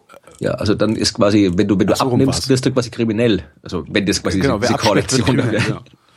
Also ja, oder die Fetten sitzen einfach lieber gemütlich rum und essen was, anstatt irgendwie ja. Banken zu überfallen oder so. Ja, ist ja auch die, die eigentlich keine Kraft. Komfort genau. ist ja eigentlich wesentlich komfortablere Strategie. Ja, ich weiß nicht, das ist, nicht, das ist eine, es ist, wie gesagt, das ist anscheinend das veröffentlicht im, im Journal of Forensic Sciences. Ich nehme an, dass das ein vernünftiges äh, Journal ist. Mhm. Das ist, sind Leute von der medizinischen Uni in Wien. Und äh, ja, ich, ich habe keine Ahnung, was ich davon halten soll. Ich fand es halt einfach nur interessant. Also wirklich, das ist eine Art von Korrelation, auf die ich nie gekommen wäre, die, die durchzuführen als, als Wissenschaftler. Zu fragen, irgendwie, ist man krimineller, wenn man dick ist oder dünn ist. Also das ist wirklich was, ich weiß nicht, wie man auf die Idee kommt, sowas zu untersuchen. Und äh, sie haben auch hier, sie, sie haben die Hypothese, eine Hypothese haben sie schon noch gemacht. Sie haben gemeint, äh, ist, dass es über den äh, ist die Hypothese, Übergewichtige haben einen höheren Serotoninspiegel im Gehirn, ist die Hypothese. Und äh, die übergewichtigen Männer haben auch häufiger einen niedrigeren Testosteronspiegel. Mhm. Und dass das irgendwie sich dann halt auf die, auf die, auf die Gewaltbereitschaft irgendwie aus, auswirkt. Aber äh, wie gesagt, ob, wie das jetzt wirklich ist, das, äh, das hat man nicht irgendwie noch nicht durch untersucht. Aber ich fände es interessant. Also mal schauen, du hast jetzt abgenommen, ich auch. Wenn wir jetzt beide irgendwie demnächst im, im Knast sitzen, dann, genau, dann wissen wir, woran es liegt. Genau. Dann essen wir einfach schnell was und dann sind wir ja nicht genau. mehr kriminell, dann kommen wir raus. Genau. Oder wir rutschen einfach durch ins Untergewicht. Da äh, ist da hört es okay. dann auch wieder auf. Genau. Dann, genau. Dann, dann halt so, dann halt eine ordentliche Essstörung angewöhnen. Genau. Ähm, das Wetter beeinflusst äh, das Verhalten des Autokäufers haben amerikanische Wissenschaftler festgestellt. Die haben sich 40 Millionen ähm, Neu- und Gebrauchtwagenkäufe angeguckt mhm. und die äh, korreliert mit dem Wetter, mit dem Wetter am Ort, äh, das geherrscht an, an dem Ort geherrscht hat, als diese Geschäfte über den Tisch gegangen sind. Okay. Stellt sich wenig überraschend irgendwie, also klingt halt wie eine Binse, mhm. stellt sich raus, wenn es warm ist, kaufen die Leute vermehrt Cabrios. Na, ja, das klingt wirklich nach einer Binsenweisheit. Jetzt kommt's.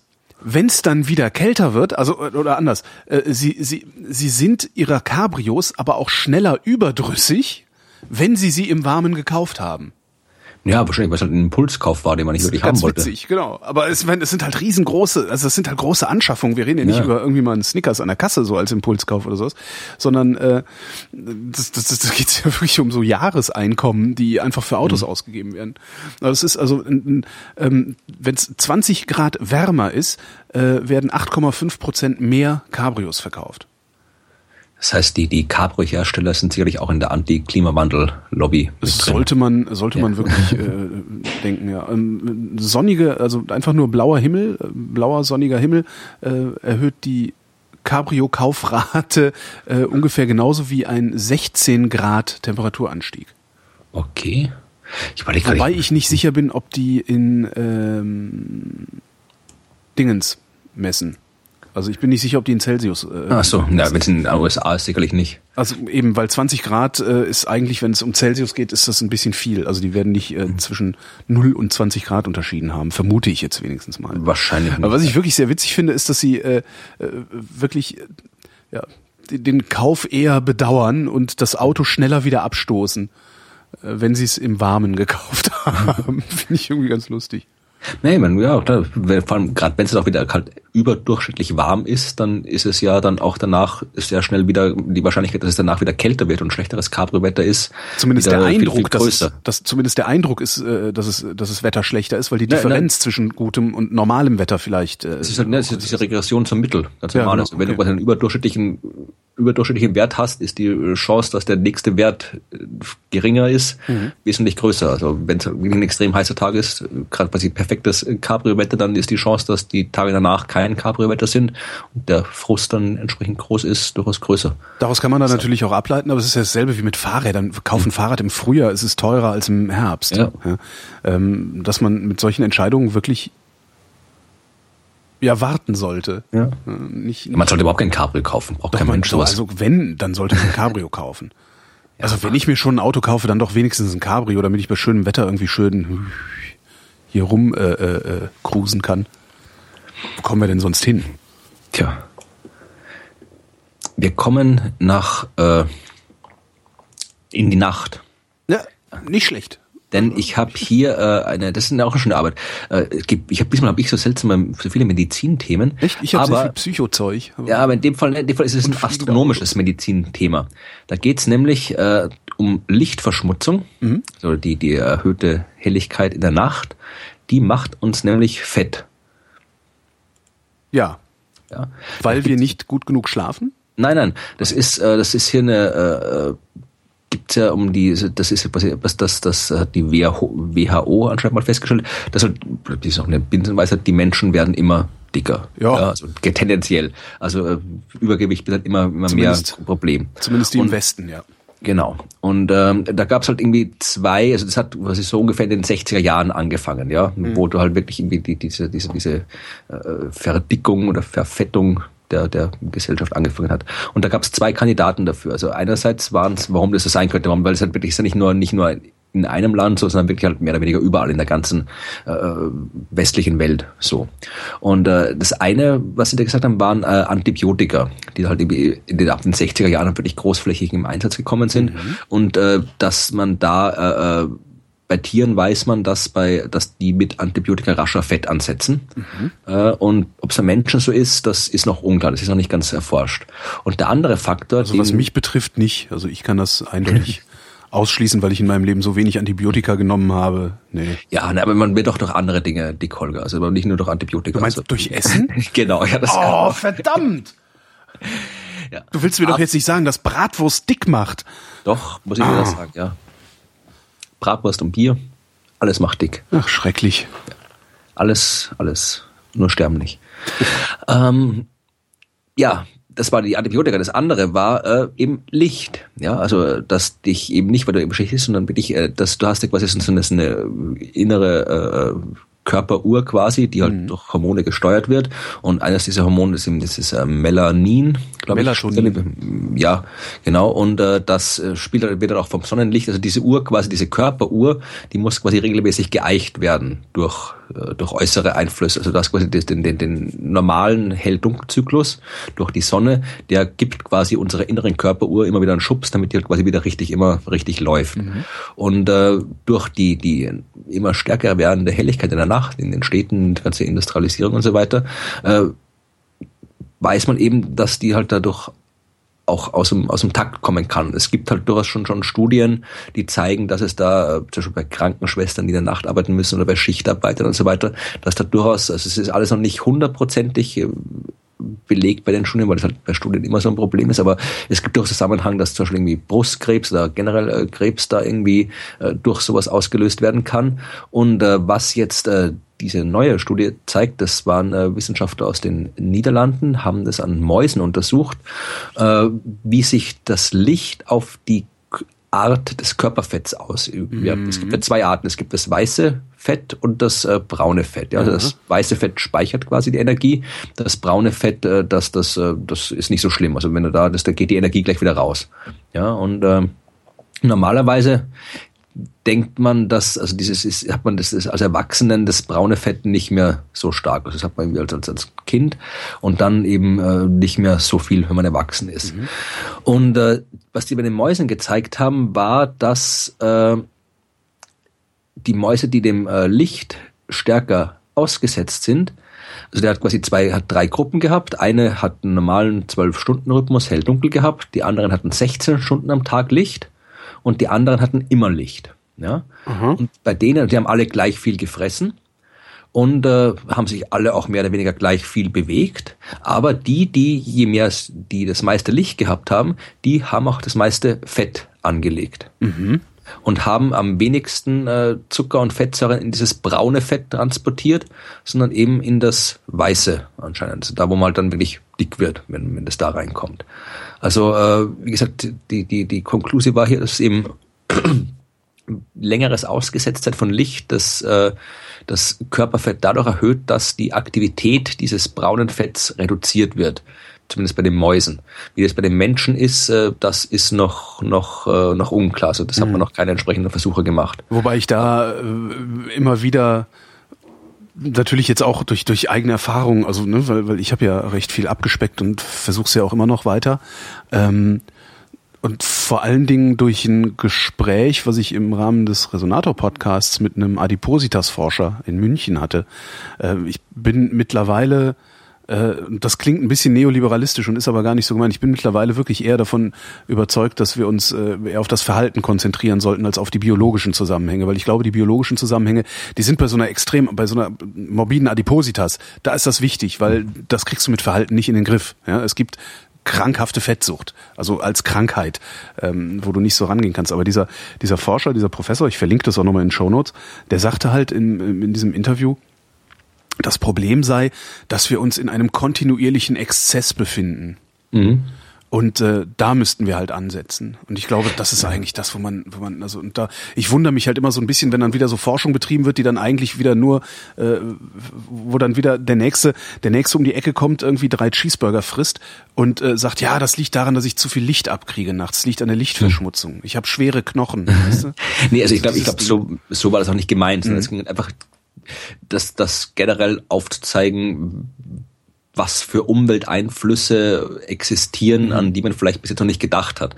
Denn wenn das natürlich, äh, dass das individuelle Körpergewicht durch, durch das Verhalten, das Essverhalten und auch irgendwie das, das Bewegungsverhalten mhm. viel, viel stärker beeinflusst wird, wenn man jetzt diversen Krankheiten absieht, als, als von, von diesen äußeren Einflüssen, das ist, das ist, das ist logisch und dass man auch da ansetzen muss. Ja? Also ich werde jetzt irgendwie nicht abnehmen, äh, 20 Kilo, wenn ich irgendwie im Dunkeln hocke die ganze Zeit, ja. Genau. Äh, also das, das wird nichts bringen. Also da muss man schon irgendwie sich selbst verändern verändern. Aber ich denke mal, es kann durchaus nicht schaden zu wissen, wie halt sich irgendwie die, die, jetzt, wenn jetzt quasi wirklich äh, die Lichtverschmutzung einen Einfluss auf die hormonellen äh, Abläufe im Körper hat und diese hormonellen Abläufe dann, dass das Zunehmen oder Abnehmen begünstigen, ja. oder eben verhindern, dann ist das schon was, was man irgendwie wissen und berücksichtigen kann. Ja, das, also, das ja sowieso. Also ich meine, das, ja. letztendlich ist es ja auch Grundlagenforschung und Grundlagenforschung ja. ist immer gut weil wir mehr hinterher mehr darüber wissen, wie die Welt und äh, ja in dem Fall sogar unser Körper funktioniert. Das ist ja nicht schlecht. Ja. Bei mir, bei mir gehen immer nur irgendwie, also ist klar, bei diesem Gewichtsthema, da gehen bei mir immer die Alarmglocken an, weil letztendlich liegt's an mir, wie viel Energie ich aufnehme und verbrauche und so. Das ist genau. Kommen wir ins Gehirn zurück. Ja. Ähm, Ohrwurm, kennst du, ne? Ja, meinst also, du einen, der, der da reinkriecht oder nee, zum Beispiel, zum Beispiel den, den Umstand, dass The Final Countdown von Europe Das ja. Lied kennst du ja, ne? Genau jetzt in deinem Kopf läuft. Ja, ich, ne? es läuft, läuft die Leibach-Version. Es läuft die Leibach-Version, okay, aber sie läuft. Ne? Ja. Also den, den, den Ohrwurm kennen wir. Äh, jetzt haben britische Wissenschaftler festgestellt, wie wir den Ohrwurm rauskriegen. Also der Ohrwurm ist ja ein, ein, äh, eine Funktion unseres, unseres auditiven Gedächtnisses, mhm. das äh, eine Melodie vervollständigt. Ähm, so, so ungefähr funktioniert der Ohrwurm angeblich. Äh, und britische Wissenschaftler haben festgestellt, wenn man Kaugummi kaut, verschwindet der Ohrwurm. Aha. Weil alleine die Bewegung des Mundes, also dieses kontinuierliche machen, dem Gehirn vorgaukelt, man würde irgendetwas murmeln. das finde ich auch wieder toll. Also das, wahrscheinlich kriegt man den Ohrwurm dann auch weg, wenn man sich in die Ecke setzt und ning ning nong ning ning nong ning ning nong macht. Ähm, ich, ja, nur kriegt man dann halt auch eins aufs Maul von allen, ja. die anwesend sind. Ja, aber Kaugummi kauen suggeriert dem Gehirn, ähm, dass, dass man irgendwas murmelt, irgendwas vor sich hin brabbelt äh, und dann hört der Ohrwurm auf. Zumindest, und jetzt wird's schade, bei 30 Prozent der Probanden hat's funktioniert. Bei den anderen 70 Prozent war es einfach zu coole Musik. Die yeah, Rock'n'Roll. ja, ich weiß nicht, ob es hört, es kommt ja die samstägliche Sirene hier in ah, Österreich, ah, ja. wo ich gerade bin. Die hatten wir schon mal im Podcast. Ja, sehr schön, sehr schön. So, sehr schön. Also, ihr könnt beruhigt sein, lieber Podcasthörer Krems ist immer noch zivilschutztechnisch wunderbar geschützt. Die Sirenen funktionieren immer noch. Herrlich. Ich kenne das aus Deutschland. Ich überlege immer, ich kenne das aber, glaube ich, nicht mehr aus Deutschland. Serientests? Ja. Nee, haben wir hier immer noch jeden Samstag. Super. 12 Uhr mittags. Ähm, ich habe jetzt hier noch eine Geschichte über einen mysteriösen neuen Mond der Erde What? oder mysteriöse Elementarteilchen. Ich, also alles, was mysteriös ist, finde ich hinreichend mysteriös, um besprochen zu werden. Fang doch mal mit dem Mond an. Nein, bitte. der ist gar nicht so mysteriös. Äh, das hat, das, das ist schon ein bisschen älter, die Geschichte. Wir haben da schon länger nicht mehr gesprochen. Die ist von Anfang Mai. Mhm. Da haben Astronomen einen äh, neuen Mond der Erde entdeckt. Wo? Ja, am Himmel. Ja, nee, also die haben einen, also, sie haben einen Asteroid. Wie weit draußen? Das meinte ich damit. Ja, sie haben einen Asteroid entdeckt, mhm. also einen Himmelskörper entdeckt, sag ich mal, äh, der äh, nach den ersten Bahndaten eine in ungefähr vierfacher Entfernung äh, vierfachen Mondentfernung, also viermal weiter weg von der Erde als der Mond, die Erde umkreist von der Bahn. Und zwar auf einer Bahn, die zumindest temporär stabil war. Ja? Also der hat halt in Zukunft, in ein paar, paar Dutzend, hundert Jahren, hätte dann äh, den, den, die, die, die, die Erdumlaufbahn wieder verlassen, also wäre instabil gewesen. Äh, dieser Asteroid hat dann halt die normale Asteroidenbezeichnung bekommen, 2015 HP 116 in dieser Katalogisierung, bis man dann draufgekommen ist, das war gar kein Asteroid, und schon gar kein Mond. Das war die Raumsonde Gaia. Ach was. ja, das, äh, das, äh, wie gesagt, das ist jetzt gar nicht mal so, so peinlich oder hat, die, hat, da, hat sich da irgendwas dran geklumpt oder so? Nein, nein, das, das ist, das, das, du siehst, du, du siehst, wenn du quasi, du siehst ja nicht, dass das eine Raumsonde ist oder ein Asteroid, du siehst einen Punkt, einen Lichtpunkt. Ja. Also, damit du irgendwas, damit du quasi sehen kannst, ob das irgendwelche Form das hat, welches Aussehen hat, musste der Asteroid entweder schon irgendwie zehn Meter vom Einschlag sein oder halt wirklich, wirklich, wirklich riesengroß, also irgendwie tausend Kilometer oder sowas, ja. ja. Also du siehst, äh, eine Raumsonde oder ein Asteroid ist halt einfach nur ein Punkt. Normalerweise, äh, wenn du sowas suchst, hast du halt immer ein wenn du quasi auf Asteroidensuche gehst, dann was du machst ist, du machst ein Foto vom Himmel, wartest ein bisschen, machst nochmal ein Foto vom gleichen Region des Himmels und guckst, hat sich irgendwas zwischendurch bewegt. Mhm. Ja? Wenn die Sterne bewegen sich nicht innerhalb so kurzen Zeitraum und äh, andere Himmelskörper bewegen sich. Und natürlich findest du jede Menge Zeug, das sich bewegt hat. Ja, also du findest, wir kennen schon 600.000 Asteroiden und es gibt auch jede Menge andere Satellitenraumsonden, die da rumfliegen. Das heißt, du findest jede Menge Zeug, das sich bewegt hat und musst es halt dann abgleichen mit den Datenbanken von dem Zeug, das wir schon kennen. Mhm. Und ab und zu kommt es halt vor, dass da halt irgendwelche ähm, welche bei diesen Abgleichen äh, äh ein Fehler passiert und man halt irgendwie ein Ding identifiziert, äh, entweder schon ein Asteroid nochmal entdeckt, obwohl er schon entdeckt worden ist, oder eben auch ab und zu mal äh, eine Raumsonde entdeckt, die man für den Asteroid halt, das ist äh, ich glaube 2007 war das eine coole Geschichte, da hat man kurzfristig gedacht, jetzt kommt ein Ding und kollidiert mit der Erde. Mhm. Ja, bis man sich herausgestellt, dass es äh, die Raumsonde Rosetta war, die gerade ähm, die gerade ein Swing-By durchgeführt hat. Ja, also die ist gerade hat einen Anflug gemacht für ein Swing-By-Manöver und ist natürlich da bei diesem Swing-By-Manöver an, an der Erde natürlich mal annähernd frontal auf die Erde zugeflogen, mhm. weil sie ganz knapp vorbeifliegen wollte. Und da gab es auch kurzfristig, das war kurzfristig, wo man dann festgestellt hat, äh, dass es eigentlich nicht unpraktisch wäre, sich zu überlegen, was man denn machen würde im Falle einer bevorstehenden Kollision. Weil es war genau so ein Fall, wo halt, äh, das erste Mal Astronomen tatsächlich ein Objekt äh, entdeckt hatten, das sich äh, ganz konkret auf einem Kollisionskurs befindet und in ein paar Tagen kollidieren würde, zumindest mhm. nach den damaligen Daten. Und das hat dann durchaus dazu geführt, dass man sich ein bisschen, zumindest in den USA, so ein paar Prozeduren überlegt hat, wie man denn mit so einem Ereignis umgehen könnte. Also dass man solche Raumsonden entdeckt, die halt sie für Asteroiden hält, das ist nicht so ungewöhnlich. Also die Erde hat weiterhin nur einen Mond. Schwein gehabt. Oder, oder, oder zwei, je nachdem. Also wir haben einen Trojaner auch noch. Also das kann man sich dann. Wir haben was? Ein, wir haben einen Trojaner. Das ist das wie? das ist nicht gewusst. Die, die Erde okay. hat einen Trojaner. Nee, schon das, ist der, das, ist, das ist der Bundestrojaner?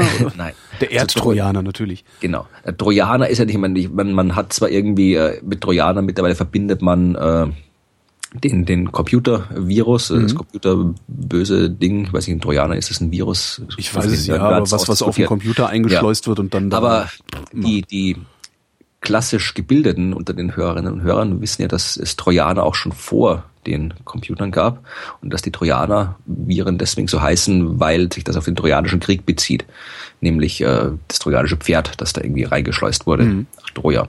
Und äh, die Trojaner gibt es eben nicht nur im Computer und nicht nur in der griechischen äh, Geschichte, sondern auch in der Astronomie. Und das sind sie, äh, da sind sie eine spezielle Art von Asteroiden. Ja, also Asteroiden, die sich auf der gleichen Umlaufbahn befinden wie ein Planet.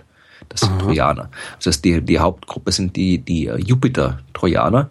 Da hast du von den Lagrange-Punkten schon mal was gehört? Der Name, also ich habe den Namen mal gehört, aber was es ist, weiß ich nicht. Lagrange-Punkte, das sind immer da, mit dem heißt die Raumsonde so und so befindet sich im Lagrange-Punkt L2 der Erde oder sowas, das, mhm. oder L1. Lagrange-Punkte sind im Prinzip, wenn du zwei Himmelskörper hast, zum Beispiel eben die Sonne und den Jupiter, dann äh, gibt's fünf Punkte im All, wo sich die, alle wirkenden Kräfte, also Gravitationskräfte und Fliehkräfte, die eben bei diesen zwei Körpern, von diesen zwei Körpern ausgehen, genau aufheben. Aha. Also es gibt fünf Kräfte freie Punkte und äh, drei davon sind instabil, zwei sind stabil. Das heißt, wenn ich jetzt irgendwie einen, einen dritten kleinen annähernd masselosen Körper, also im Vergleich zu den großen, also einen Asteroid im Vergleich zur Sonne und Planet, wenn ich den in einen stabilen Lagrange-Punkt reinsetze, dann bleibt er dort. Ja, also auch kleine Störungen machen nichts, der wird dann quasi immer wieder zurückdriften in diesen stabilen Punkt. Und bei den instabilen Punkten, wenn ich ihn da reinsetze, dann bleibt er nicht dort, sondern dann reicht eine kleine Störung aus, um den halt irgendwie rausdriften zu lassen. Und äh, die instabilen Punkte, L1, L2, L3, die, die befinden sich auf der Verbindungslinie von Sonne und Planet in unserem Beispiel. Mhm. Und die stabilen Punkte L4 und L5 befinden sich auf der Bahn des Planeten, mhm. jeweils 60 Grad vor dem Planet und 60 Grad hinter dem Planet. Ja, und dort können eben wirklich Himmelskörper sehr, sehr lange überleben. Und man hat 19, 19 1908 oder 1913, weiß ich jetzt gar nicht auswendig, hat man den ersten Mal hat, hat äh, Max Wolf in Heidelberg einen Asteroiden entdeckt, der sich genau auf der gleichen Bahn wie Jupiter befunden hat. Mhm. Ja, also eben, das war der erste trojanische Asteroid. Also der hat den Namen Achilles gegeben, äh, eben nach dem Held aus dem, aus dem Trojanischen Krieg. Und dann hat sich eben eingebürgert, dass man all diese Asteroiden, die sich ebenfalls in dieser Gruppe befinden, also ebenfalls auf der Bahn des Jupiter befinden, auch nach Figuren aus dem Trojanischen Krieg benennt. Und zwar, wer es genau wissen will, die ganzen Griechen aus dem Trojanischen Krieg, die sind in L4 und die ganzen Trojaner äh, aus der Geschichte sind in L5. Also die Griechen sind vor Jupiter, die anderen sind hinter Jupiter. Und bei Jupiter kennt man eben schon ein paar tausend dieser trojanischen Asteroiden im Laufe der Zeit. Äh, man hat auch bei anderen Planeten, weil jeder Planet hat seine äh, Lagrange-Punkte, also man hat auch bei anderen Planeten Trojaner gefunden. Mhm. Zum Beispiel bei Mars kennt man fünf. Bei äh, Saturn gibt's keine, da sind die Lagrange-Punkte instabil, weil die Gravitationskraft von äh, Jupiter das stört. Mhm. Bei äh, Neptun gibt's Trojaner. Bei Uranus bin ich mir nicht sicher. Bei Uranus hat man noch keinen gefunden. Und äh, bei Merkur auch nicht. Und bei der Venus gibt's einen Trojaner, der ein bisschen in, das ist ein temporärer Trojaner, der, der, ist, der ist nicht lange stabil. Und äh, bei der Erde hat man eben sehr lange keinen Trojaner gefunden, obwohl die Lagrange-Punkte L4 und 5 der Erde eigentlich stabil wären, bis dann im Jahr 2000 also 2010 hat man den entdeckt, den Asteroid, und 2011 dann soweit verstanden gehabt, um zu wissen, dass es sich tatsächlich um einen Asteroid handelt, der eben ein, äh, im, im Lagrange-Punkt L4 der Erde sich befindet. Mhm. 2010 TK7 heißt der Asteroid. 300 Meter groß, 60 Grad vor der Erde. Und, und da sitzt da so rum. Ja, das ist eine Erde, bewegt sich natürlich auch rundherum. Ja, ja, klar, also mit der Erde rundherum. Also der ist immer, immer knapp 60 Grad vor der Erde. Also ob man es jetzt als Mond definiert oder nicht, ist schwer zu sagen, weil es keine offizielle Definition des Wortes Mond gibt oder des Begriffs Mond gibt. Aber äh, es ist auf jeden Fall ein Begleit. Also Sind wir da schon mal hingeflogen? Nein. Aber es ist doch direkt um die Ecke. Jein, äh, das ist das, ist das Problem. Also der ist zwar nicht weit weg, ja, aber die Bahn ist um 20 Grad geneigt gegenüber der Erdbahn. Das heißt, die müssen nicht, äh, da die Lagrange-Punkte L405 ja stabil sind, musst du nicht genau dort sitzen. Du kannst mhm. dich auch in einen gewissen Stabilitätsbereichen um die Lagrange-Punkte herum befinden und dann bewegst du dich quasi als Asteroid um diesen Lagrange-Punkt rundherum. Also du bist mal ein bisschen vorm Lagrange-Punkt, mal ein bisschen hinterm Lagrange-Punkt, dann wieder vorm Lagrange-Punkt und so weiter. Also du, du kannst dich dann quasi um den, diesen Lagrange-Punkt stabil rundherum bewegen. Und der ist in dem Fall eben auf einer Bahn 20 Grad gegenüber der Erdbahn geneigt und hat eine sehr große Relativgeschwindigkeit zur Erde. Also mhm. knapp neun Kilometer pro Sekunde, was deutlich größer ist, ist als bei anderen erdnahen Asteroiden. Das heißt, andere erdnahe Asteroide, die halt immer wieder mal nahe an der Erde vorbeifliegen, die werden in dem Fall leichter zu erreichen als äh, als dieser trojanische Asteroid. Mhm. Also man weiß auch nicht, wie er aussieht. Das ist halt einfach, äh, kennt halt irgendwie so einen kleinen Punkt am Himmel, den man gesehen hat. Mehr hat man noch nicht gesehen. Aber das, das würde mich, also wenn ich, wenn ich Astronom wäre, mich würde das wahnsinnig machen, glaube ich. ja, na, wie gesagt, ich habe, ich habe lange über Trojaner gearbeitet. Das war ja eins von meinen Forschungsgebieten, mhm. die ich noch als Himmelsmechaniker gearbeitet habe, die Trojaner. Und äh, ich fand das halt, ich habe auch berechnet immer, wo es Trojaner geben kann, welchen Planeten, warum es bei manchen nicht geben kann und so weiter. Und äh, das, ich, ich, hätte, ich hätte auch nichts dagegen, da mal irgendwie. Es gibt, glaube ich, keinen Trojaner, den man aus der Nähe gesehen hat. Also sowohl auch bei Jupiter, bei, bei Neptun ist man nirgendwo hingeflogen, hat die Trojaner untersucht. Also das, das, ich fände das auch cool, da mal hinzufahren. Weil, weil die Wahrscheinlichkeit, wenn da einer ist, ist die Wahrscheinlichkeit groß, dass die Erde noch ein paar mehr Trojaner hat. Das wäre seltsam, wenn wirklich nur ein einziger Trojaner in L4 bei der Erde hockt und alles andere weg ist. Also Das heißt, es könnte uns passieren, dass wir da ankommen und feststellen, so hups, naja, das ist nicht so, dass da, die, die, die, diese Asteroidenhaufen, die man sich vorstellt, die gibt es sowieso nicht. Also das ist ja alles nur Star Wars, Ach, äh, Star Wars Propaganda, äh, diese Asteroidenhaufen. Aber dass wenn du dahin fliegst, ist nicht so, dass da jetzt irgendwie ein Punkt im All ist, wo, wo, wo alles voll sich voll Asteroiden türmt.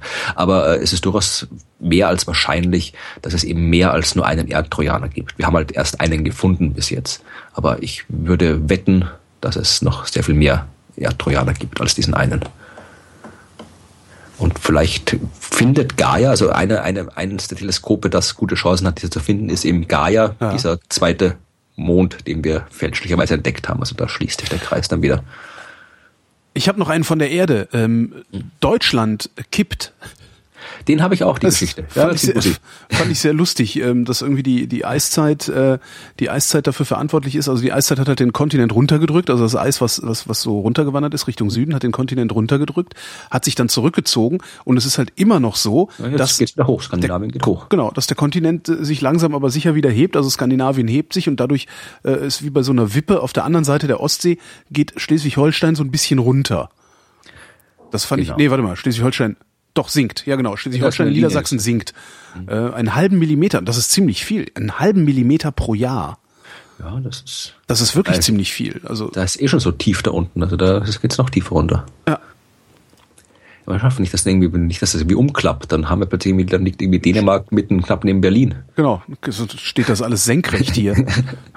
Was sollen denn die Alpen denken? Tja. Das ist, ja, aber ich fand das, ich habe das auch, das war eine coole Geschichte. Vor allem dieser, dieser, äh, das waren schwedische, äh, schwedische Physiker, der Geophysiker, die haben anscheinend, das, ich habe nicht gewusst, dass die wirklich da die ganze Gegend so mit, mit äh, Sensoren zugepflastert ist, dass man es überhaupt wirklich vernünftig messen kann. Mhm. Also das, das fand ich schon cool, dass man wirklich sowas genau. Ja, Willi, Willi Fjelska von der Universität Stavanger. Und es gab da halt auch ein, ein, äh, Norwegen ist es, Stavanger. Und äh, das fand ich auch schon, das war, ich habe, ich weiß nicht, ob du die Nachricht hier hast, ich habe jetzt hier so einen Spiegel. Spiegel, ja, ja, genau. genau. Vor allem, ich fand hier, hier den, den, den, den, Schlusssatz, ich weiß nicht, ob den, den, der wie das so typischer, ich, typischer Boulevard-Schlusssatz, also das Spiel ist nicht unbedingt Boulevard, aber. Also ja, ja, ja, ja, das ist halt, das die muss halt immer irgendwie verringert das Gewicht genau. bei einem 80 Kilo schweren Schweden, beim Deutschen offensichtlich nicht, also nur bei 80 Kilo schweren Schweden, zeigt eine Waage pro Jahr etwa 250 Millionen Gramm weniger an. Was ja auch gut ist, weil die Hamster dauernd so dunkel, das heißt, die, drum sind die auch alle so schlank genau. und groß und blond. Die ah. haben, erstens mal haben die da weniger Anziehungskraft und dann ist dunkel auch noch dauernd in Schweden, wodurch sie eben, wie wir erfahren haben, auch noch dünner werden. Also, die Schweden haben es gut. Eine Was ich interessant fand, war ähm, den Aspekt äh, der Endlager, der Atommüllendlager, ja. weil das sehr unmittelbar davon berührt ist. Also wenn sich da äh, in, in Niedersachsen, Schleswig-Holstein mhm. der Boden einen halben Millimeter pro Jahr senkt, dann wirst du früher oder später auch Bruchstellen kriegen an irgendwelchen Punkten. Das heißt, du musst, wenn du so ein Endlager machst, und dann sind wir wieder da, musst du genau dahin, wo der Widerstand am größten mhm. sein wird, wo gleichzeitig aber auch ähm, die äh, meisten Atomkraftbefürworter herkommen, nämlich Bayern und Baden-Württemberg. Zumindest gefühlt die meisten herkommen. Ich habe da kein Zahlenmaterial. Aber ich erzähle dann immer gerne die Geschichte ja, von der Gegner Geolog meinst du? Baden-Württemberg Atomkraftbefürworter? Nö, das sind das nicht die Länder, die Atomkraft prinzipiell gut finden? Der Baden-Württemberg mit dem grünen Ministerpräsidenten. Ah ja gut, die haben jetzt gerade mal einen grünen Ministerpräsidenten, aber äh, es ist jetzt auch das erste Mal, dass da irgendwie sowas ist. Ja, stimmt. Aber ich habe also in meiner Wahrnehmung sind sind halt gerade die großen, also die die die industriell wirklich sehr starken Länder, diejenigen, die Atomkraft immer ganz toll fanden. Also die unionsgeführten Länder halt im Wesentlichen. Und das war ja lange Bayern, Baden-Württemberg. Ja. Und diese, ich hatte ja mit, mit einer Geologin gesprochen, die sagte, naja, wenn wir tatsächlich eine ergebnisoffene Endlagersuche machen wollen, dann werden wir um Bayern und Baden-Württemberg nicht rumkommen, weil nur da hm. gibt's die geologische, ja, ist halt erträgliche so, Formation. Das ist halt eine geologische Sache und keine politische Sache. Also. Ja, ja, aber das muss man den Politikern erstmal klar machen, ja. dass Geologie nicht auf Politik Rücksicht nehmen kann. Was ich auch interessant fand in dem, in dem Bericht, dass halt eben die, äh, diese, diese Wippe mhm. quasi auch äh, dann theoretisch auch Erdbeben verursachen kann. Weil normalerweise, das ist so schwere Erdbeben ist man in Deutschland, Österreich in der Gegend nicht wirklich gewohnt. Mhm. Und ich habe dann noch einen anderen interessanten Artikel dazu gefunden. Da geht's um äh, österreichische Forscher, die sich überleben, halt irgendwie, dass man wirklich mal rausfindet, wie wie stark waren die Beben in der Vergangenheit, weil wir haben ja noch nicht so lange Aufzeichnungen mhm. und, und von keine wissenschaftlichen Aufzeichnungen und andere Aufzeichnungen schon. Und in Österreich das das stärkste Beben, was die da sagen, was wirklich seismologisch aufgezeichnet worden ist, war irgendwie fünf oder sowas, ja, hier 1950 äh, 5,7 oder sowas, ja. Und es ist wirklich schwierig, äh, Daten zu kriegen aus, aus viel, viel älteren Zeiten.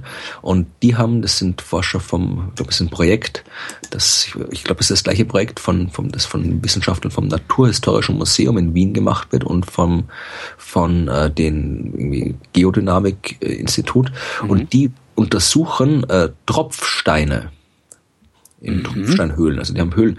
Das Projekt hat einen coolen Namen, das heißt Speleotect von der Speleologie, der Höhlenforschung.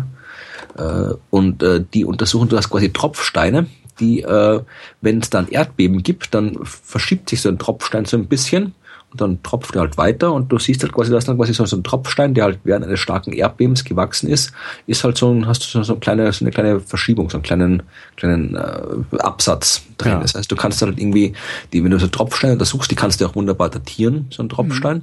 und äh, kannst da es dann wirklich rauskriegen, äh, wann es wo wie schwere Erdbeben in der Vergangenheit gab und dann eben vernünftige Statistiken machen, ja. um abschätzen zu können, was sich irgendwie auswirkt und ob es irgendwie auch bei uns mal irgendwie schwere Erdbeben geben kann. Was durchaus sein kann. Also das. Äh naja klar, wenn sich das um einen halben Millimeter pro Jahr, also da, da muss sich, da muss sich ja Spannung aufbauen. Mhm. Also weil irgendwo, äh, irgendwo wird dann ein Punkt erreicht sein, vermutlich bis dahin, wo das Eis gewandert ist, also wo, wo, ja, wo der Gletscher Halt gemacht hat. Und da wird es dann irgendwann so eine Kante geben, die, die, die immer stärker unter Spannung gerät. Also würde ja, mich wundern, wenn es nicht so ist. Ja, man, wo war die, die Eiszeit-Grenze? Ist ja hier so gerade gegen hier, so, so Berlin, Mügelberge, da waren die Eis, genau. waren die Gletscher, ja. Bam, dann kriegen ja. wir hier so einen San Andreas-Graben. Tja. Wow. Und der wird dann exakt dem Mauerverlauf folgen. Genau. Und dann soll noch mal einer sagen, es gäbe keinen Gott. Genau. genau. So die Frage, ob der Osten oder Westen runterfällt, das wird dann doch zu sehen sein. Das genau, das, da, da gucken wir, da, da, das ist dann wiederum eine politische Frage. Da ist die Geologie genau. jetzt nicht so, äh, weil was Ost und West ist, das sagen ja immer noch wir. Genau. Interessantes Ding aus dem Gehirn habe ich noch. Ähm, ja. Und zwar haben amerikanische Wissenschaftler äh, sich Gedanken darüber gemacht, ähm, wie äh, ähm, wie, wie man am besten, wie man am besten mit seinen Ersparnissen umgeht. Also die haben halt geguckt, äh, was dafür verantwortlich ist, dass Leute äh, an die Zukunft denken, beziehungsweise äh, auf welche Weise Leute an die Zukunft denken und haben gesagt, mhm. passt mal auf, ähm, stellt euch mal vor, äh, ihr seid gerade Eltern geworden und ähm, ihr spart jetzt, also ihr fangt jetzt an zu sparen irgendwann, um dem Kind äh, eine College-Ausbildung zu finanzieren.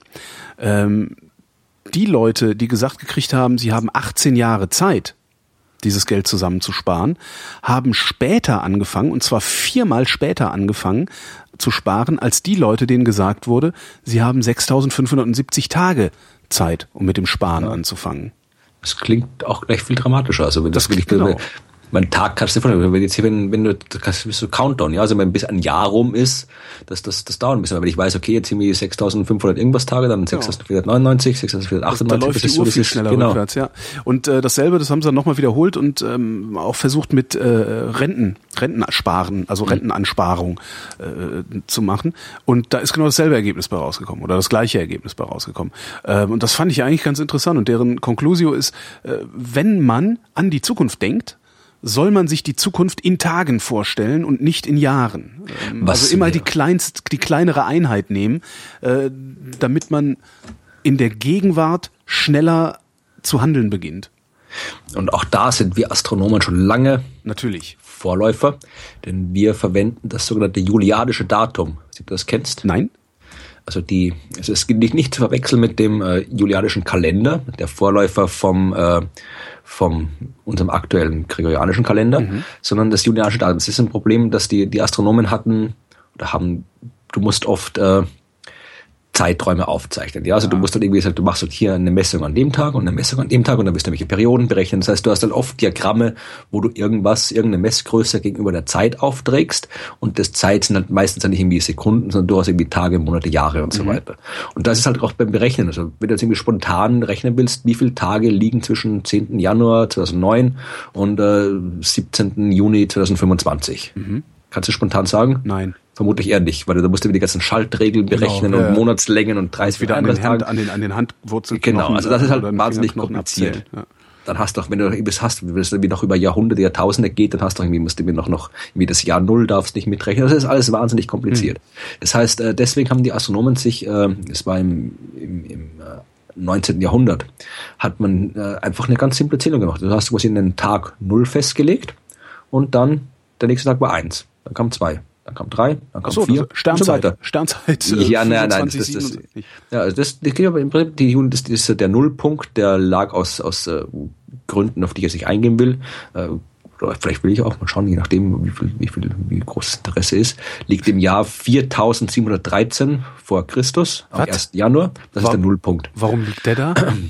Das hat, also das, äh, die erste Idee zu diesem äh, Julianischen Datum war äh, der Franzose Joseph Justus Scaliger oder Joseph Justus Scaliger, keine Ahnung, wie man den ausspricht, hat das äh, 1583 hat der diese erste Idee gehabt und der hat halt einfach damals geschaut, hat halt verschiedene äh, Perioden genommen. Mir fallen die jetzt gerade nicht ein. Das war, glaube ich, weil er, er wollte möglichst viele Kalendersysteme irgendwie abdecken damit.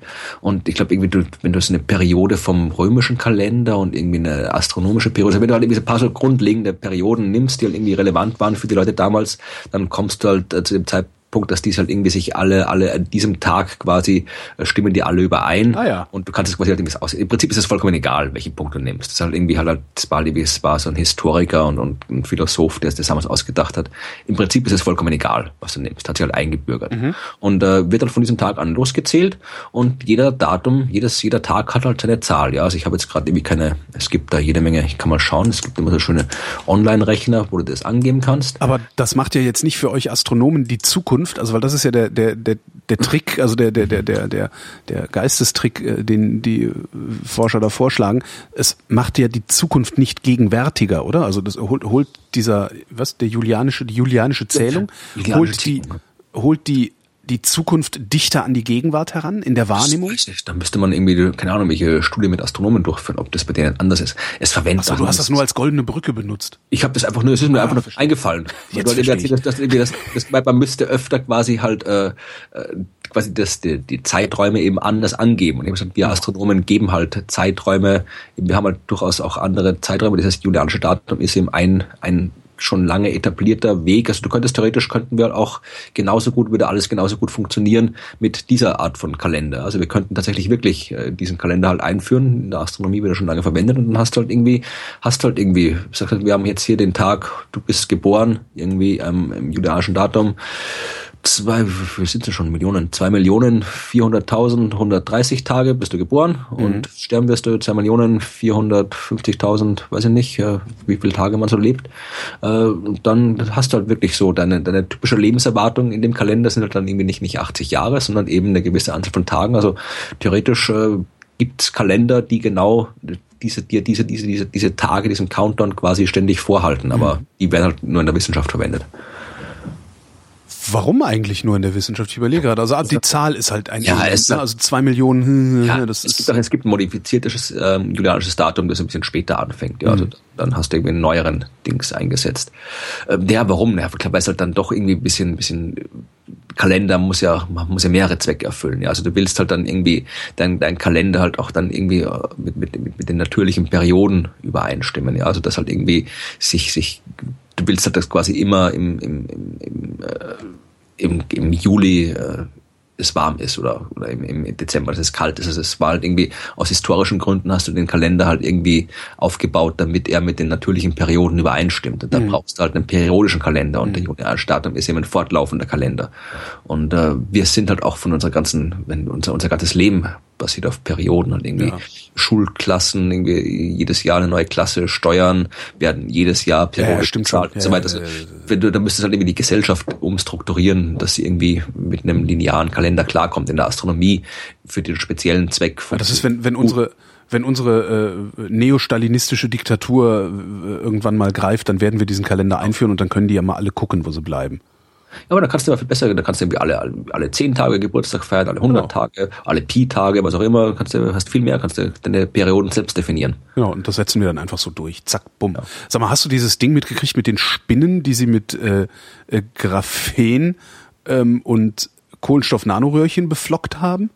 Aha, warum wollen Spider-Man bauen? Oder? Nee, es ist, also das waren italienische Wissenschaftler äh, haben das gemacht ähm, und haben, haben sich äh, Spinnen geholt, und zwar Zitterspinnen, 15 Zitterspinnen geholt, äh, haben äh, das ist total absurd irgendwie. Haben, haben äh, ähm, die mit äh, äh, Kohlenstoff-Nanoröhrchen, also mit Flüssigkeit besprüht, in den Kohlenstoff-Nanoröhrchen und Graphen drin war.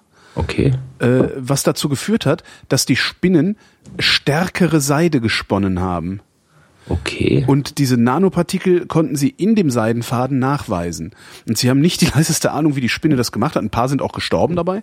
Also pff, mhm. pff, Spinne tot, aber die anderen haben ordentlich gearbeitet. Also 15 Spinnen haben sie gefangen, vier sind gestorben. Äh, und die Spinnen haben einen stärkeren Seidenfaden gesponnen. Und das ist der stärkste Faden, der bisher aus einer Spinne rausgekommen ist.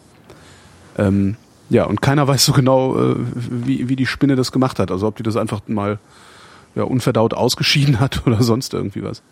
Das heißt, das wäre in Zukunft irgendwie die gleichen Typen, die irgendwie äh, Katzen mit Alufolie quälen, die genau. Spinnen irgendwie schon, die werden jetzt irgendwie in Zukunft irgendwie alle Tiere irgendwie mit, mit Graphen füttern und ja, ich finde das, ich finde das total faszinierend. Hast du auf einmal so einen Spinnenfaden, der wesentlich ja. stabiler ist, ohne dass du jetzt irgendwie großartig genetische Veränderungen äh, an den Tieren durchführen musstest. Mhm. Problem, schreiben sie selbst, ist, äh, das ist nicht im industriellen Maßstab herstellbar. Ja, also man kann halt sagen, nur Spinnen nehmen und besprühen und hoffen, dass die Fädchen machen. Ja, wenn sie gigantische Spinnenfarbe haben, wo ja. dann wir die, die, die, die Seile für den Weltraumlift genau. draus äh, Daraus machen. machen wir, genau, wie spinnen die?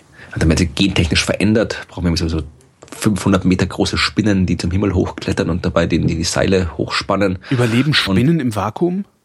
Ich habe keine Ahnung, die gentechnisch 500 Meter groß veränderten sicherlich. Die Graphen irgendwie. Graphenspinnen, genau. Ja, die werden dann, dann, wenn der Weltraum fertig ist, dann werden sie uns alle versklaven und die Herrschaft übernehmen. Nee, dann besprühen die uns wiederum mit irgendwas und dann machen wir komische ja. Sachen. Kommen dann aus Wahrscheinlich, ja. Ja. Ja, das wird Zukunft sein.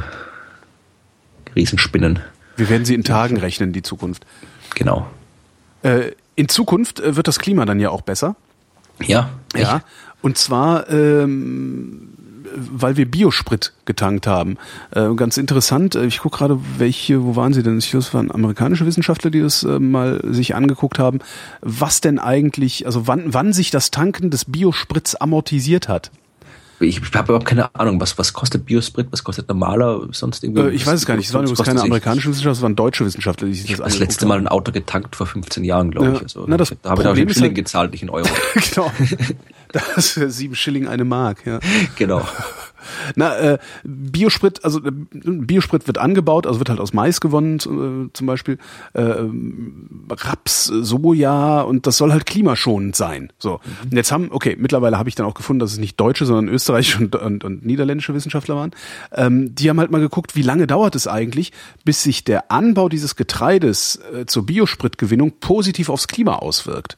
Mhm. Und es dauert durchschnittlich 20 Jahre, bis der Klimaschaden, ähm, der durch den Anbau entstanden ist, ausgeglichen wurde. Ne? Es okay. entsteht natürlich ein Schaden. Also du, du, ja. du baust irgendwas an, du pflanzt was, ne? ähm, äh, du erntest das, verbrennst dafür natürlich wieder Rohstoff und so. Und es dauert durchschnittlich 20 Jahre, bis dieser Schaden wieder ausgeglichen ist. Aber in den 20 Jahren, da, da passt, ähm, was ist da auch der, der Schaden, der bei, beim, beim Autofahren dann, das ist ja nicht nur, dass das, der, ich überlege gerade, welche Schäden da alle mit, mit äh, drin stecken, weil du hast ja, das Auto ist ja nicht nur deswegen schädlich, weil hinten CO2 ja, rauskommt. Ja klar, so Landschafts-, du, Landschaftsversiegelung und sowas. Und das, Unmengen, äh, ja, du, du brauchst, ein Auto muss ja auch irgendwie gebaut werden, das sind das ist da nicht mit drin. Nee, drin. Die, die, haben wirklich also. nur geguckt, was ist der, der Anbau von Biosprit, äh, der erzeugt per, für sich gesehen schon mal einen Schaden. Wie lange braucht es, bis dieser Schaden durch das Verbrennen von Biosprit in Autos wieder ausgeglichen ist? Mhm, okay. Und das machst du halt über die CO2-Bilanz kriegst das halt raus. Ähm, und das ist halt unterschied, regional unterschiedlich. In den Tropen dauert es bis zu 300 Jahre. Okay. Wenn du da für den Biosprit irgendwas anbaust. Ähm, und was war, äh, ich weiß nicht, irgendwo war es, was war denn das nochmal? Genau, bei der Zerstörung von Torfwäldern für Plantagen entsteht so viel CO2, dass du 12.000 Jahre lang Biosprit tanken müsstest, äh, um das wieder auszugleichen. Ja, also in gemäßigten Klimazonen äh, Verlust von Grasflächen ähm, ist schon nach sechs Jahren ausgeglichen. Aber ich finde das ganz spannend, weil wir denken immer so Biosprit, hey, super Sache. Letztendlich ist das auch nee. nicht so toll. Wir müssen nee, das Auto fahren lassen. Ja, ey, fahr, fahr Fahrrad, ja. nicht Biosprit. Fahrrad Auto fahren lassen, die, das, die unsere Heizungen umbauen. Damit sind wir viel besser dran, als wenn wir äh, jetzt irgendwie das Essen verfeuern. Genau. Denn, wie gesagt, das ist ja, du kannst ja, die, die, die, die Fläche, auf der du was anbauen kannst, ist ja begrenzt. Ja. Und ich meine, wir werden ja auch nicht weniger. Wenn die Leute brauchen ja irgendwas zu essen. Trailer sagen, wir werden weniger, weil das ist ja alles ein gigantisches Bevölkerungsvernichtungsprogramm. Vor allem, dann muss ja auch irgendwie alles, darf ja auch alles nicht mehr. Hier fallen schon die fliegenden Autos vom Himmel. ja. Vor allem, du darfst ja auch nicht mehr, es muss ja alles Bioanbau sein und so weiter und nicht genau. mehr irgendwie normaler konventionelle Landwirtschaft, wo der, der Ertrag dann wieder sinkt und wenn irgendwann, irgendwann gehen uns der Platz aus, wo wir Zeug anbauen können. Also müssen wir uns entscheiden, wollen wir irgendwie unsere Autos was zu futtern geben oder uns, uns selbst. Also, und da wäre ich dann doch eher für die Autos. Mhm. Ah, für die Menschen, Entschuldigung. Für das, ich wäre dafür, dass wir, dass wir die Autos nee, ich bin bleiben für die Autos, finde ich gut. Finde ich, finde ich in Ordnung. Aber im Energieverbrauch, äh, kanadische Wissenschaftler haben mal sich angeguckt, wie die großen Städte ähm, Energie und Ressourcen verbrauchen. Das ist auch ziemlich heftig. New York verbraucht alle anderthalb Tage einen Supertanker voll Energie. Also ein, das Äquivalent eines Supertankers an Energie verbraucht New York pro anderthalb Tage ich auch ganz krass. In den 27 größten Städten leben 6,7 Prozent der Weltbevölkerung, verbrauchen 9 Prozent der weltweiten Elektrizität, 10 Prozent des Treibstoffs und produzieren 13 Prozent des globalen Mülls. Heftig, ja. oder? Also deprimierend am Schluss. Ja. So schöne Geschichten erzählt über wie fette Gefängnisinsassen. So, hast du sonst keine schöne Geschichte? Warte ja, ich, ich, noch ich, ich, ich, was Lustiges hätte ich jetzt gerne, wieder gute Laune kommt. Was Lustiges? ich habe ähm, hab nur noch was über, ich hab was über Myonen, aber das ist nicht lustig, das ist nur interessant. Tja, Rot. Ich habe noch was über die Farbe Rot, kann ich erzählen. Nee, Rot. An die erinnert man sich am besten. Ach so, okay. Ja, also sind, sind ein paar, äh, wo waren sie? Ein paar deutsche Wissenschaftler sind hingegangen ähm, und wollten mal gucken, ob, inwieweit die Farbe Auswirkungen darauf hat, ob man sich an ein Objekt erinnert. Hat sie nicht, aber die Farbe hat Auswirkungen darauf, dass man sich an sie selbst erinnert. Das heißt, die Probanden konnten sich nicht so gut daran erinnern, was sie gesehen haben, aber dass es rot war, daran konnten sie sich erinnern. Und zwar ähm, besser, als dass sie sich bei äh, Gelb und Blau Nee, warte, äh, Rot und Gelb konnten sie sich gut erinnern, bei Blau mittelmäßig und bei Grün schlecht. Weshalb wahrscheinlich Grün hm. die Hoffnung ist. Wahrscheinlich. weißt du, was nicht Rot oder Grün ist? Äh, Myonen. Genau. Denn äh, das ist meine letzte Geschichte. Obwohl die auch ist. Es gibt ja gibt auch bei den Elementarteilchen Farben, aber das sind andere Farben. Das Ach was? Ist, ja, ja äh, die, die, diese ganzen Quark-Farben, das sind, das sind keine echten Farben. Okay. Das ist nur irgendwie, da gibt es die Farbladung und alles, aber das, es gibt auch rote Quarks und grüne Quarks und blaue Quarks, aber wie gesagt, die haben halt keine Farbe, das ist nur irgendwie, das ist Das ist sowas wie Strom, nur bunt, aber nicht wirklich lautet die offizielle Erklärung. Okay, sowas wie Strom, nur bunt, aber nicht wirklich. Nein, es ist quasi so, so wie, wie Elektronen geladen sein können und, und äh, wie normale Teilchen elektrisch geladen sein können, können eben Quarks farbgeladen sein. Also das, das ist, okay. es gibt halt quasi die, es gibt eine elektrische Ladung, es gibt eine Farbladung, aber die wird halt einfach nur so genannt. Genauso wie halt irgendwie du beim Strom die beiden Ladungen Plus und Minus positiv-negativ nennst, bei der mhm. elektromagnetischen Ladung, nennst du halt bei dieser anderen Kraft, dieser, dieser Farbladung eben, die hast, nennst du halt, haben die halt irgendwie rot, grün und blau genannt. Ja, verstehe. Um es halt irgendwie zu unterscheiden. Aber das ist jetzt wieder so typisch, also wieder so ernüchternd irgendwie. Ich werde die Sendung trotzdem Buntstrom nennen, habe ich mich gerade genau. entschieden. Ja, aber es geht jetzt nicht um, um, um, um Quarks, sondern es geht um Myonen. Mhm. Myonen sind äh, wie Elektronen, nur größer also schwerer, massereicher. Mhm. Also es gibt, äh, gibt wie es, wie es drei Arten, drei Familien von Quarks gibt. Also es gibt Up-Down, Bottom Charm und Top und Bottom sind, glaube ich, die, bei drei Familien bei den Quarks. Die sind auch alle so Up und Down, sind die normalen Quarks, aus denen normales Zeug besteht. Und dann halt die schwereren, die Familie, die zweite Familie und die dritte Familie, jeweils schwerer. Genauso gibt es drei Familien von Elektronen. Ja. Also es gibt das Elektron, dann gibt es das Myon und dann gibt es das Tauon. Die alle, das Myon ist verhält sich wie das Elektron, ist halt nur ein bisschen schwerer und äh, nicht stabil. Und äh, das kann man, kann man aus verschiedenen, in der kosmischen Strahlung kommt es zum Beispiel vor, also wenn es mit kosmischer Strahlung auf die Erdatmosphäre trifft, dann werden da Myonen erzeugt. Und äh, diese Myonen, die hat man schon länger untersucht, ja. Und das ist, glaube ich, eine Geschichte, ich habe die hier aus dem, aus dem, aus dem Deutschlandfunk bei einem Berichten schöner. Und äh, die, der Befund, um den es da geht, der ist schon ein bisschen älter, der ist, glaube ich, schon vor, vor 10 oder 12 Jahren rausgefunden worden. Die haben nämlich äh, Wissenschaftler am, am Fermilab in den USA haben geschaut, wie sich haben, du kannst Myonen auch im Teilchenbeschleuniger erzeugen und dann untersuchen und Myonen äh, drehen sich. Also auch nicht wirklich. Also das ist alles bei diesen Elementarteilchen, die ganzen Eigenschaften. Also wenn es da heißt, die haben einen Spin, dann ist es auch im Prinzip, man stellt man sich immer vor, als so Kügelchen, die sich um ihre Achse drehen. Mhm. Aber äh, tun sie halt nicht, weil es keine Kügelchen sind und sich nicht um ihre Achse drehen. Aber man kann es halt irgendwie, der Spin ist halt eine Eigenschaft, die man halt da auf diese Art und Weise schön äh, beschreiben kann, aber obwohl sich da nicht wirklich was dreht. Auf jeden Fall äh, geht es um Myonen, die sich in Magnetfeldern bewegen. Ja, die werden in diesen Magnetfeldern abgelenkt und äh, auch die, die Drehung, dieser Spin, wird vom Magnetfeld beeinflusst. Und das kann man messen und das haben die gemessen, weil man aus diesen Messungen eben viele Eigenschaften über die Teilchen rauskriegen kann. Mhm. Haben aber festgestellt, dass diese Myonen sich nicht ganz so bewegen, wie sie es tun sollten, wenn die, äh, das Standardmodell der Teilchenphysik richtig ist.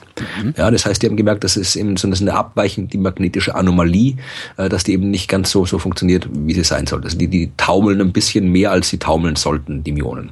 Und probieren eben schon Ewigkeiten rauszufinden, warum das so ist es gibt halt immer die, die simpelste Möglichkeit wäre halt einfach statistische Fluktuation. Ja, also du hast halt immer bei den Teilchen, das ist ja alles, alles irgendwie äh, Wahrscheinlichkeit und Zufall. Also da musst du halt wieder nicht lang genug misst, kommt halt oft was raus, was halt irgendwie statistisch abweicht.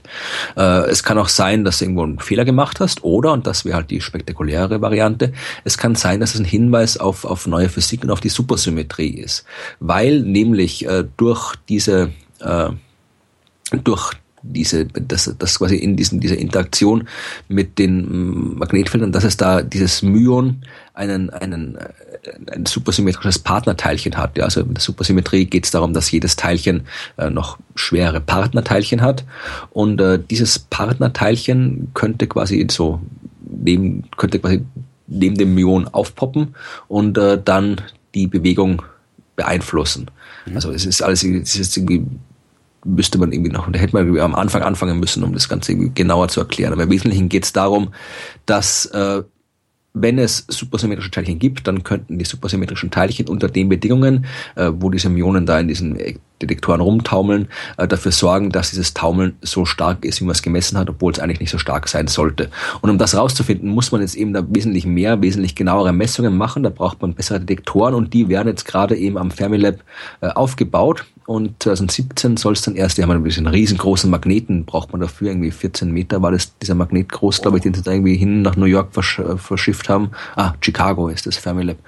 Und äh, mit dem hoffen sie jetzt hier äh, diese Geschichten äh, genauer zu untersuchen und vielleicht dann auf dem Weg noch irgendwie die Supersymmetrie äh, zu entdecken, weil das ist ja der große, das das große neue Ding in der Teilchenphysik nach dem Higgs-Teilchen, die Suche nach der Supersymmetrie.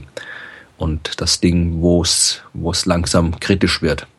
Als Rausschmeißer hätte ich auch noch was von der University of Chicago anzubieten. Ähm, natürlich wieder so boulevardesk, wie meine Themen gerne daherkommen. Äh, gute Nachrichten. Und zwar gute Nachrichten für Eltern. Äh, zumindest für Eltern, äh, die zweisprachig, eine zweisprachige Familie bilden. Gründen nennen wir das mal so. Kinder, klingt auch wieder wie so eine Binse. Kinder, die in zweisprachigen äh, Familien aufwachsen, werden zu besseren Kommunikatoren, können also besser kommunizieren, wenn sie älter werden, weil sie äh, die ganze Zeit äh, ja, ein bisschen stärker herausgefordert sind, darin zu wahrzunehmen, wer wann mit wem warum spricht.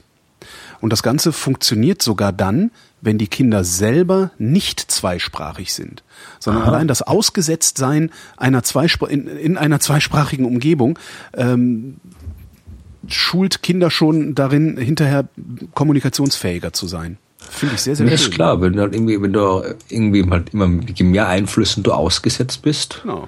desto, das reicht, vermutlich wird es auch schon reichen, keine Ahnung, wenn es halt irgendwie, äh, für das normales irgendwie deutsch-muttersprachiges äh, Elternpaar einfach nur ständig irgendwie irgendwelche englischen Fernsehsendungen oder oder Radiosendungen anhörst und Kann das Kind mithört. Ja. Also dass, dass, dass du da nicht irgendwie vielleicht gar nicht irgendwie einen, einen, einen zweiten Partner mit einer anderen Sprache brauchst dafür. Also ich denke, ich, ich, drum, das kann nie schaden, irgendwie Kindern möglichst vielen anderen Einflüssen auszusetzen und irgendwie auch eben im, in der, was ich, zweisprachigen Unterricht in der Schule oder sonst irgendwas. Also das, das, mein gut, da haben dann wieder die ganzen Konservativen und und und und, und ja, Pegida davon, und weiß Gott was alles. Alle was homosexuell, drogenabhängig genau. und hinterher fliegen sie mit Autos über Slowenien rum. Das kennt man ja. ja. Genau, genau. Ja, dann kommen, da müssen, da müssen wir die, die, dann kommt die Chemtrail-Weltregierung und schießt ja ab. Das habt ihr dann davon. Und wieder bleiben viele Fragen offen. Das war die Wissenschaft. Vielen Dank, Florian, und vielen Dank für eure Aufmerksamkeit.